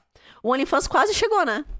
Quase chegou, mas andou ali e o dinheiro falou mais alto, não, não vamos não vamos vetar. E o TikTok te ajudou muito na o divulgação? TikTok, ele me viralizou e acabou crescendo meu perfil muito rápido com um Cento- vídeo que eu fiz. 153 É. mil seguidores e 527 mil curtidas. É, ele cresceu meu perfil porque viralizou alguns vídeos, né? Uhum. Inclusive que já caíram. Já viralizou tanto Foi que... um vídeo muito tranquilo. Qualquer criança que veja isso no parquinho Uhum, normal. não vai dar bola. Uhum. Eu tava com um vestido, porque eu tava tirando fotos pra loja da minha cunhada. Clique Modas. Pode fazer, ó. É, a, a Clique Modas Portunhão, que é a loja dela. E a gente foi fazer fotos aqui na estação. Naquela parte ali na frente do Senac, acho que é de União da Vitória, Uhum, na região da Senac, aham. rodoviária. E ali tem um negócio grande, um negócio redondo, assim, não sei exatamente o que que é, que tem uma escada. Sim. E ali eu olhei cheio de grafite e tal, e eu tava com uma roupa bem urbana, tava com um coturno e o vestidinho de malha. Aí eu olhei pra aquilo e pensei, cara, vai ficar sensacional uma foto ali, né? Aí eu subi na escada e a gente fez as fotos e tal. E eu sempre fiz, eu fazia crossfit, eu fazia corrida obstáculo, então eu gosto de me pendurar, de fazer, enfim. Uhum. E ali a escada, eu resolvi fazer uma graça. Eu disse, ah, eu vou escalar essa escada. E fui escalando a escada. E eu pedi pra ela, ah, grava, grava que dá um videozinho legal pra engajamento. E, eu- e ela se posicionou, a gente já tinha feito as fotos, ela começou a, a filmar. E aí eu filmei subindo na escadaria, escalando, né? Fiz uma manobra ali e tal, me pendurei. E aí eu saltei no gramado. Quando eu saltei no gramado, o vestido era justinho, Uhum. entende? O vestido era justinho, mas ele ele fez assim, pum, Assim, tipo, nem frame pega. A menina, a menina tá brincando no parquinho e ela pulou do, do- do- da escadinha do, do, do- do escorrega e levantou a sainha e apareceu a calcinha. Nossa, as crianças vão ficar super traumatizadas com essa imagem. E esse vídeo caiu, por quê? Porque na hora que eu saltei, que o vestido levantou, ele fez... Pup, pup, E é a muito calcinha estranho, né? Porque a apareceu. trend do terninho é, É. o que dá mais a calcinha apareceu com a bunda virada de costa. Ela tava filmando a minha bunda. A hora que eu pulei, fez assim, papá, apareceu minha calcinha. Só que caiu o vídeo por conta do engajamento que teve nos comentários. Mais tarde eu fui Hum. descobrir que os algoritmos, eles também fiscalizam Sim, comentário, coisa assim. exatamente. Então a galera ficou na dúvida se É, eu os tava grandes que tem TikTok é, É. tudo é, travado, né? Os comentários. se eu tava de calcinha ou não, porque a minha calcinha era bege, daí no reflexo de luz, coisa arada, ficou, tipo, ela tá, tá, tá tá sem? Respondendo a vocês, ela tava de calcinha. Eu tava de calcinha, era bege, bem clarinha, porque eu tava fazendo fotos pra uma loja e ali tinha vários tipos de roupa, eu não queria que a minha calcinha aparecesse nas roupas. e aí, quando eu pulei, realmente pareceu que eu tava sem. Óbvio que viralizou e é óbvio que eu publiquei propositalmente porque realmente era Sim. chamativo. Só que eu tava de calcinha. Então os fatos reais é, eu não violei as diretrizes, eu tava de calcinha. A calcinha apareceu praticando um esporte porque eu tava com a roupa talvez inade- inadequada, mas enfim, mas não tinha não teve nenhum contexto de sexualização ali, né? Só que ele caiu, caiu por conta disso, só que quando ele caiu, ele já tinha mais de 5 milhões de views. E aí já tinha muito seguidor e os próximos vídeos que eu fui publicando, todos eles alcançaram bastante visualização também. E temos mais alguma coisa nessa listinha aqui? Eu fiquei curioso agora com essa lista. Ah, a conciliação entre a advocacia e o conteúdo. É difícil, porque produzir conteúdo exige muito tempo. Eu passo o dia todo e falta tempo. Mas eu tô conciliando, porque eu ainda tenho processo de andamento e ainda tenho prazo para cumprir. Aham. Então eu tô conciliando, mas é, realmente a advocacia deixou de ser o foco, tanto em questão de tempo, porque a maior parte do meu tempo eu dedico agora para produção de conteúdo, como financeiramente. A renda que eu tenho com a produção de conteúdo já superou a renda que eu tinha antes como advogada. É isso que eu te perguntava. É. Se é a renda Ela principal e. Ela superou. Eu levei quatro anos como advogada para ganhar o que eu tô ganhando agora. E no começo do conteúdo, é, eu não tinha chegado ainda nesse Uhum. valor, mas agora eu tô chegando. Então, financeiramente acabou compensando também. Eu vi na tua última entrevista que você falou que alguns meses, quem sabe, eu é, seja a minha renda, né? Em alguns meses talvez seja, e foi abril, maio, junho, julho, agosto, setembro. Levou cinco. No sexto mês eu consegui fazer com que fosse minha renda principal. E tá aí. É. E o que, que eu te perguntar? É, daí você começou a fazer vídeos sozinha, né? Uhum. Lá no começo você começou a fazer vídeo sozinha. E era só com as roupas que você tinha? Você foi procurar as roupas? Você foi procurar brinquedos? Então, eu tinha, procurar... pouca, eu tinha pouca coisa, porque eu tinha o que a menina normal usava de lingerie, sem muito nem foco em lingerie e tal. E aí eu tive que comprar mais, usar mais, eu ganhei muita coisa pra divulgar e tal. E você, E agora você anda é com o meu alguns uniforme, né? brinquedos por aí? Então, eu tenho alguns. Até se você quiser ver, eu trouxe. Você, ah, você tá, tá aqui, então. trouxe né? O que que, o que que tem, o que que tem tanto? Então, eu tinha um brinquedo. São materiais que você usa no conteúdo. Então, pessoal, é material de trabalho. Vamos lá. Esse aqui, É grande, esse aqui eu já tinha. Ele é duplo. Duplo. E não é pra dobrar. Pode ser dobrar. Mas esse duplo é pra. é- Esse duplo é, é- é legal usar com outra mulher. É, eu percebi. Enfim, Duplo eu não tinha visto assim. com outra mulher. Então a, a penetração ela acaba sendo ao mesmo tempo Uhum. nas duas. Eu trouxe aqui plug anal. plug anal. Isso, eu trouxe um outro aqui que é a evolução desse. Tipo Pokémon, peraí. Evolução. É evolução desse. Esse foi o meu primeiro plug anal. Então eu nem fazia muito sexo anal quando eu comprei esse plug. Espero que eu tenha trazido. E o, plu- e o plug anal, ele, ele dá um. Acho que eu não trouxe o outro. O outro é bem maior, é o dobro desse. Dá. Eu acho que eu não trouxe porque ele tava em cima da minha cama. Vamos lá, peraí. Tem um. Esse, esse aqui é histórico, porque esse foi meu primeiro vibrador. Ah, esse foi o primeiro? Esse é o meu primeiro. ah, eu trouxe outro plug. Então, ó, esse é o plug P Hum. e esse é o G. Nossa senhora do céu. Isso aqui, pra sair, dá um trabalho. pra entrar, até que entra fácil, porque o diâmetro dele não é tão grande, né? Ele é bem menor do que a maioria dos pênis, inclusive, né? Mas pra sair, porque como ele tem essa- esse formato aqui de, de plugar mesmo, né? Literalmente. É porque tem, fica É. fininho ali, Sim, né? ele fica fininho aqui, então o esfíncter fecha de novo e aí a parte grande fica interna. Quando você vai tirar, você tem que abrir de novo para poder sair. Diferente de você tirar o pênis de dentro do ânus. Por quê? Porque aqui ele tem a mesma espessura do início ao fim. Então, Uhum. aonde ele tá aqui na saída é o que tem dentro. Então, a hora que tira, ele já tá laceado a saída. Hum. Esse daqui não. Esse aqui, a hora que você tira, a saída não laceou, porque ela- a saída tá aqui presa na haste. Sim. Então ele vai lacear pra sair, então dá um trabalho. E, e- E esse aqui já é menor- menorzinho, ele não dá tanto trabalho. Mas eu tive que fazer essa evolução de Pokémon, porque esse aqui já tá pequeno demais pra mim.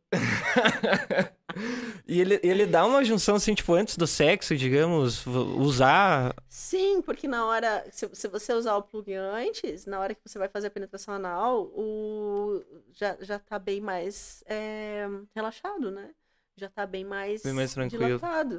Uhum, exatamente. E aquilo ali é um móvel de bebê, essas bolinhas Esse aqui não, esse aqui são bolinhas tailandesas. tailandesas. É, é pra pomparismo, na verdade, né? Então aqui tem mesma coisa, é Pokémon também. Tem o nível básico, Ah, entendi, e o nível entendi. difícil. Só que aqui é o contrário. Esse aqui é iniciante, esse aqui é avançado. Aham. Esse aqui é o contrário. Esse aqui é iniciante e esse aqui é avançado. Porque aqui no pomparismo, quanto mais, quanto maior, mais fácil de você sugar ou de você expelir. Sério? Sim, é mais fácil. A pequenininha é bem mais difícil. É, eu tenho um vídeo, inclusive, fazendo. é, esse vídeo ainda nem tá no meu conteúdo. É um vídeo que eu tenho antes de fazer o conteúdo.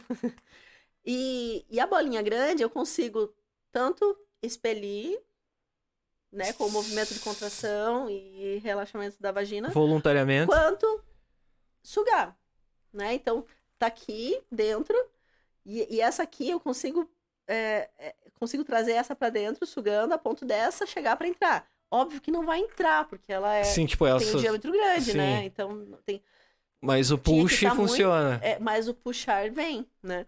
É, É tipo um treinamento. é, já essa aqui é mais difícil, ela sendo menor, porque o espaço que você tem dentro para fazer o movimento de sucção Uhum. é menor, então você tem que contrair mais e fazer mais força. O, a- a- então, abracar aqui, Aham. eu consigo. é, sei se está me entendendo, mas eu não preciso, Tô. não preciso fechar tanto a mão para abracar. Uhum. Mesma coisa a minha vagina, ela não precisa fechar tanto para abracar. Inclusive, ela tá dilatando a minha vagina. Já a pequenininha, eu preciso fechar mais para abracar. Então eu preciso fazer mais Ah. força, mais contração para conseguir forçar ela puxando para dentro. Mas é um exercício muito grande, muito bom. É, hoje em dia o pompoarismo não é mais nem tanto recomendação médica, é o exercício vaginal. Nem vou entrar nesse Aham. mérito porque eu não sou profissional de saúde, mas como experiência pessoal eu vou trazer isso. É, é esse exercício de você contrair, relaxar, contrair, relaxar a musculatura exclusivamente dessa região é, íntima, né? É, claro que o ânus acaba contraindo junto e é correto Sim. contrair. O que não dá para contrair é glúteo, abdômen, porque você não tá isolando a área, né? Uhum. Mas quando a mulher aprende a fazer esse movimento de contração, ela tanto vai proporcionar um sexo mais prazeroso pro parceiro, Uhum. porque, óbvio, vai estar massageando, como ela vai ter sensações mais intensas de orgasmo, porque muitas mulheres não conseguem atingir o orgasmo porque não conseguem fazer essa contração. Sim. Porque se a mulher estiver relaxada, relaxada completamente, solta, e, cara, eu se estiver completamente relaxada, pode morrer lambendo meu clitóris. eu não vou gozar. Eu tenho que fazer esse movimento de contração, de realmente contrair a minha parte íntima para poder gozar. Senão eu não gozo. Então, é, é realmente indispensável para o prazer da mulher esse controle corporal e essa percepção de que você está contraindo. Porque quando você contrai, você facilita e até em algumas proporciona a sensação de, de orgasmo, de prazer intenso. É uma dica, né? É. Esse daqui eu comprei depois. Esse aqui também é evolução Pokémon. Meu. Deus. O primeiro eu comprei porque eu achei que ia machucar, que ia doer, blá, blá, Ah, blá, sim, blá, porque aham. não é uma coisa anatômica e tal.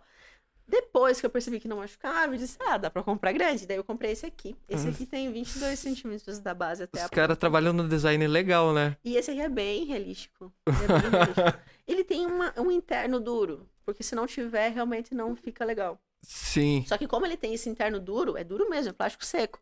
Se você for muita força, Ah, ele vai machucar, sim. porque não é feito pra pra isso, Sim. né? Essa parte dura interna não é natural, não é anatômica. Então, se for muito intenso, ele é capaz de machucar. E essa parte da bolinha atrás ali é. É o saco escrotal. Não, ah, aqui é- é, a, a ligação pra, pra girar a pilha de vibrar. Ah, esse pa- tem vibração, só que ele tá sem pilha. e esse aqui, na verdade, ele não é tão. O design dele não é tão realístico, né? Mas ele era cheiroso quando era novo. Agora não tá mais tanto. E ali um colar de É. pérolas. Esse colar de pérolas é o seguinte: esse colar de pérolas usa da seguinte forma. Assim. Ah. Então ele é pra fazer massagem peniana. Eu não sei. é, eu agora não vou lembrar o nome da escritora que sugeriu essa técnica como técnica de masturbação, mas é de uma sexóloga. Até eu a vi. técnica levou o nome dela. Eu até coloquei isso no meu conteúdo. Eu vou dar uma pesquisada, mas É, essa eu nunca vi. Eu tenho tentado fazer, falar no meu conteúdo também sobre alguns fetiches, sobre algum, é, algumas coisas realmente mais informativas, né? E eu fiz um conteúdo dessa com o colar de pérolas. Mas é assim, é enrolar na mão e realmente se vestir e fazer a massagem. Dizem que é muito prazeroso. Eu, infelizmente, não posso sentir. Mas às vezes dá vontade de ter um pinto pra sentir certas coisas. Eu, eu- eu, na verdade, olhando, é, é- deve ser prazeroso. É, é, é, dizem que é, né? E esse aqui, vê se você consegue adivinhar o que, que é. Ah, não, é um brinco. É um, é, um, é um pingente, um piercing, enfim. Mas ele é uma joia vaginal. Uma joia vaginal. É uma joia vaginal. Ela é introduzida dentro do canal vaginal, dentro da vagina. E aí o que fica pra fora é esse brinquinho penduradinho. Ah, isso é legal pras fotos, né? É legal pras também. fotos, é feito. Eu tenho fotos com ela no meu conteúdo. Que é doido. Tem até isso. Tem, tem até isso. E aí, esse daqui, né? Esse aqui já é mais polêmico. Ah, esse, esse eu já vi Esse bastante. Esse aqui é quando vocês fazem com a mulher com mulher lá. É, ou inversão, né? Que é a penetração no homem. Esse aqui veio junto com o teu primeiro? Não, esse eu comprei É separado. porque tá, tô falando que tá vendo que tá aqui em caixa. Mas é porque só esse tipo de vibrador é que pode usar com esse daqui. Porque Ah, ele encaixa. Esse aqui não para, né? Ele escapa. E esse que tem a base também não. Aham. Basicamente, isso mesmo. Ah, esse é o polêmico. Esse é o polêmico, ele veste aqui. É o tal do, do cintaralho, né? Acho que teve uma polêmica com a Anitta. Acho que ela tweetou um negócio de Sim, comer sim, não sei aham. quem com cintaralho. E você tem vídeo produzido com, com, com, Com esse aqui não. Com esse aqui ainda não produzi vídeo. Mas tem muita gente que pede vídeo de inversão. Fetiche de inversão. O que, que é inversão? São homens que têm fetiche é, em, em serem penetrados. Então, eles pedem bastante esse, esse fetiche aqui. É, mas eu ainda não fiz. Fetichista desse tipo eu não fiz ainda. Eu fiz pet play, que é. é, fiz é, imitando gatinha, ela tomando leitinho, Uhum, essas uhum. coisas. E fiz também com roupa de sábado e tal. Mas esse eu não fiz ainda. Esse eu não fiz. E aí eu trouxe só pra representar mesmo esse aqui. O, chicote, né? Esse conteúdo eu já fiz. Esse também pede bastante. Dá até medo. esse- É, É couro mesmo? não dói nada, cara. Esse aqui é bem fake. ah, tá. Quer dizer, arde um pouco, mas não, não chega a ser Mas dolorido. esse Esse, dói. aqui dói mais do que É. esse aqui. Esse aqui é mais ardido do que esse. Esse aqui é bem fantasia. Fantasia da tiazinha. Eu até fiz uma live com ela é, é, essa semana. Uma live vestida de tiazinha. tiazinha é muito da minha época, Sim, né? a minha também. Eu, eu tenho, eu tenho as figurinhas dos chicletes lá, aquele álbum, tudo É. lá. Tem tudo lá. E esse aqui, ele é de sucção. Ah, Esse aqui, ó, ele é de sucção, então realmente ele é pronto. Agora pra- ele nunca mais vai sair daí. Vamos fazer todas as entrevistas com ele aqui. Vai ficar bonito. Vai ficar bonita. E é isso. É, é, esse. O... Ah, ali a é, máscara máscara da tiazinha. A tiazinha é muito da minha época, porque na época que a tiazinha tava fazendo sucesso, eu tinha 15, 16 anos, né? Uhum. Então eu olhava pra tiazinha e pensava, nossa, né? Coisa mais tá linda. dançando, que massa, que Se- legal eu- ser desejada. Eu era piá, mas... Mas- eu chorei pro meu tio, pra... ele morava em Curitiba e aqui, daí falavam que, que não vendia, não sei o que, ele trouxe lá de Curitiba uma, uma, uma É. Playboy da tiazinha pra mim. É. E naquela época é a época em que realmente só as famosas faziam esse tipo de. exploravam a Sim, sim, sim. Então, é, já me disseram, eu já entrei em várias polêmicas a respeito disso. Se o que eu tô fazendo é.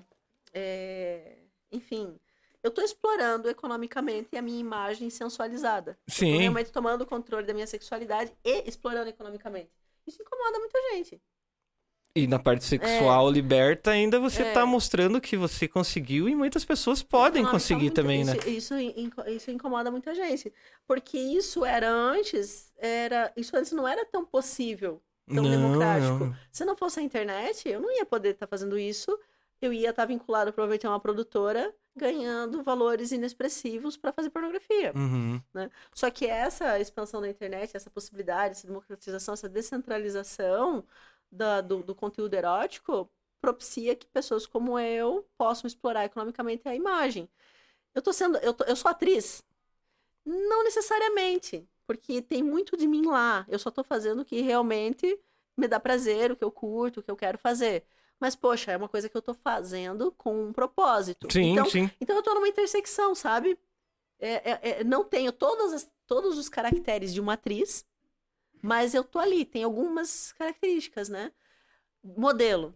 Eu também não sou a modelo convencional. Não sou a modelo convencional, eu não tô na passarela. Sim. Quando fala modelo, você pensa Gisele Bündchen desfilando na passarela. Mas modelo hoje em dia é um conceito muito mais amplo, principalmente dentro de uma ideia de diversidade de corpos, de, de, de democratização da própria imagem, né? Em que a, a moda está cada vez mais reivindicando pessoas reais, verdadeiras, com diversidade de, de, de, de corpos, enfim, né? Uma publicidade para uma É. terceira Então, pessoa. é, o próprio conceito de modelo está sofrendo essa, essa mutação porque o próprio mercado da moda muda. Então, hoje, a, a palavra modelo também ainda está um pouco associada a essa pessoa. Essa pessoa que vai vender um produto para alguém, ou que vai Uhum. estar na passarela. Mas eu sou modelo. É dentro de um mercado erótico, mas eu tô lá fazendo foto, fazendo vídeo, realmente é, Uma figura pública. Enfim, então eu tenho, ah, dentro de- desse nicho, eu não sou nem modelo, nem atriz. Mas eu tenho tem, é, caracteres dessas atividades que ficam ali em intersecção. Essa é uma pergunta que eu queria fazer. Qual é o nome da profissão? Então, Porque eu conheço, assim, tipo, como criadora de conteúdo digital. Só que contro- criador de conteúdo digital não necessariamente Daí tem o Tá sex worker, né? né? Sex worker, é, numa tradução literal, é, remete mais à ideia de garota de programa. É. É, usado também, Essa eu não sabia. mas Eu, numa eu, tradução eu, mais literal acaba sendo isso. Trabalhadores do sexo. é, eu vi, É. eu vi, é, na- na- É. No, literal. Aí, Mas assim, tipo, é você que escolhe as pessoas com quem você quer fazer o conteúdo. é, É você, né, faz os conteúdos. uhum. Nesse, nesse tipo de mercado, você teria um nome, assim, tipo, algo pra, pra definir? Ou vamos usar por As enquanto? pessoas, as meninas estão com uma tendência, isso é internacional, dentro do OnlyFans, eu reparei nisso, e Uhum. eu acho que é interessante até trazer, que é modelo erótica. Modelo erótico. Porque não é modelo sensual, porque o sensual tá. Isso aqui tá muito além do sensual, né? Sim, o sim. sensual, a diferença do sensual pro explícito pornográfico é, é gritante. E, e tá muito dentro da ideia do erotismo, da fantasia, da brincadeira, de você transmitir uma mensagem de leveza com relação ao sexo. Então, é modelo, mas é modelo dentro do erótico.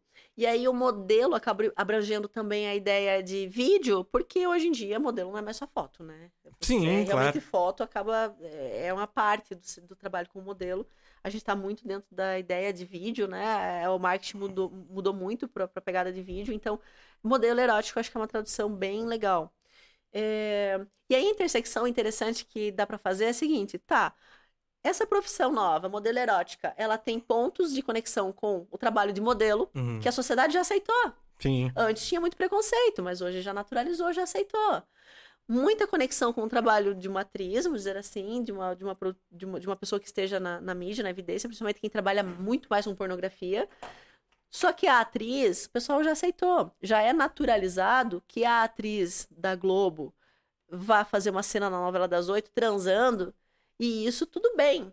Naturalizou. Ela tá explorando a imagem dela num contexto de sexualidade. Sim. Mas a sociedade já aceitou, palmas pra ela. Ela é, Exatamente. nossa, super atriz brilhante. Ok, aplausos, aplausos também. Tem conexão? Tem.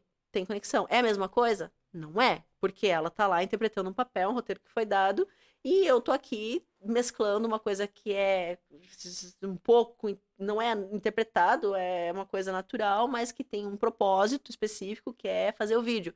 Então tem um ponto de conexão, mas não é a mesma coisa.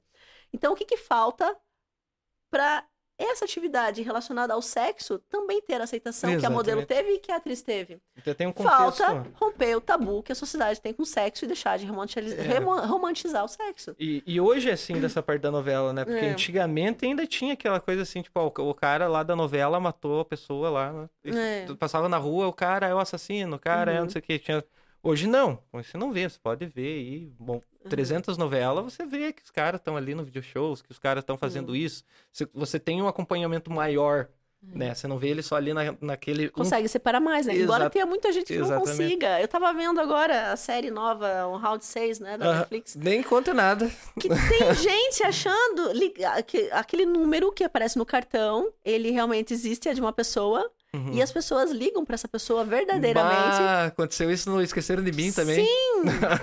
Porra, cara, como é que as pessoas têm essa Que ele fala assim, ah, vou ligar qual que é o número. É. Daí ele fala o número lá no Esqueceram uhum. de Mim. O cara disse que. É. Só que o cara deu sorte, porque esse número ficou tão famoso que ele vendeu por um milhão de É, dólares. o cara não aceitou ainda a indenização que estão oferecendo para ele em função ah, desse Tá no hype agora, né? Esse round 6. Por isso que eu falei, não fale que eu acho que eu vou começar a assistir amanhã. É, eu tô assistindo e tá. É realmente. Ele, ele, ele prende.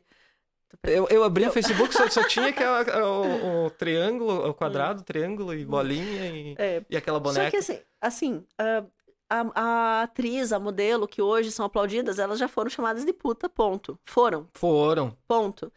Quanto tempo vai levar para uma pessoa como eu, que tá, a modelo erótica, que está trabalhando com essa parte do erotismo, produzindo conteúdo voltado para libertação da sexualidade das pessoas, para não nem quero aplausos, mas eu quero pelo menos menos julgamento, Sim. né? É, quanto tempo vai levar?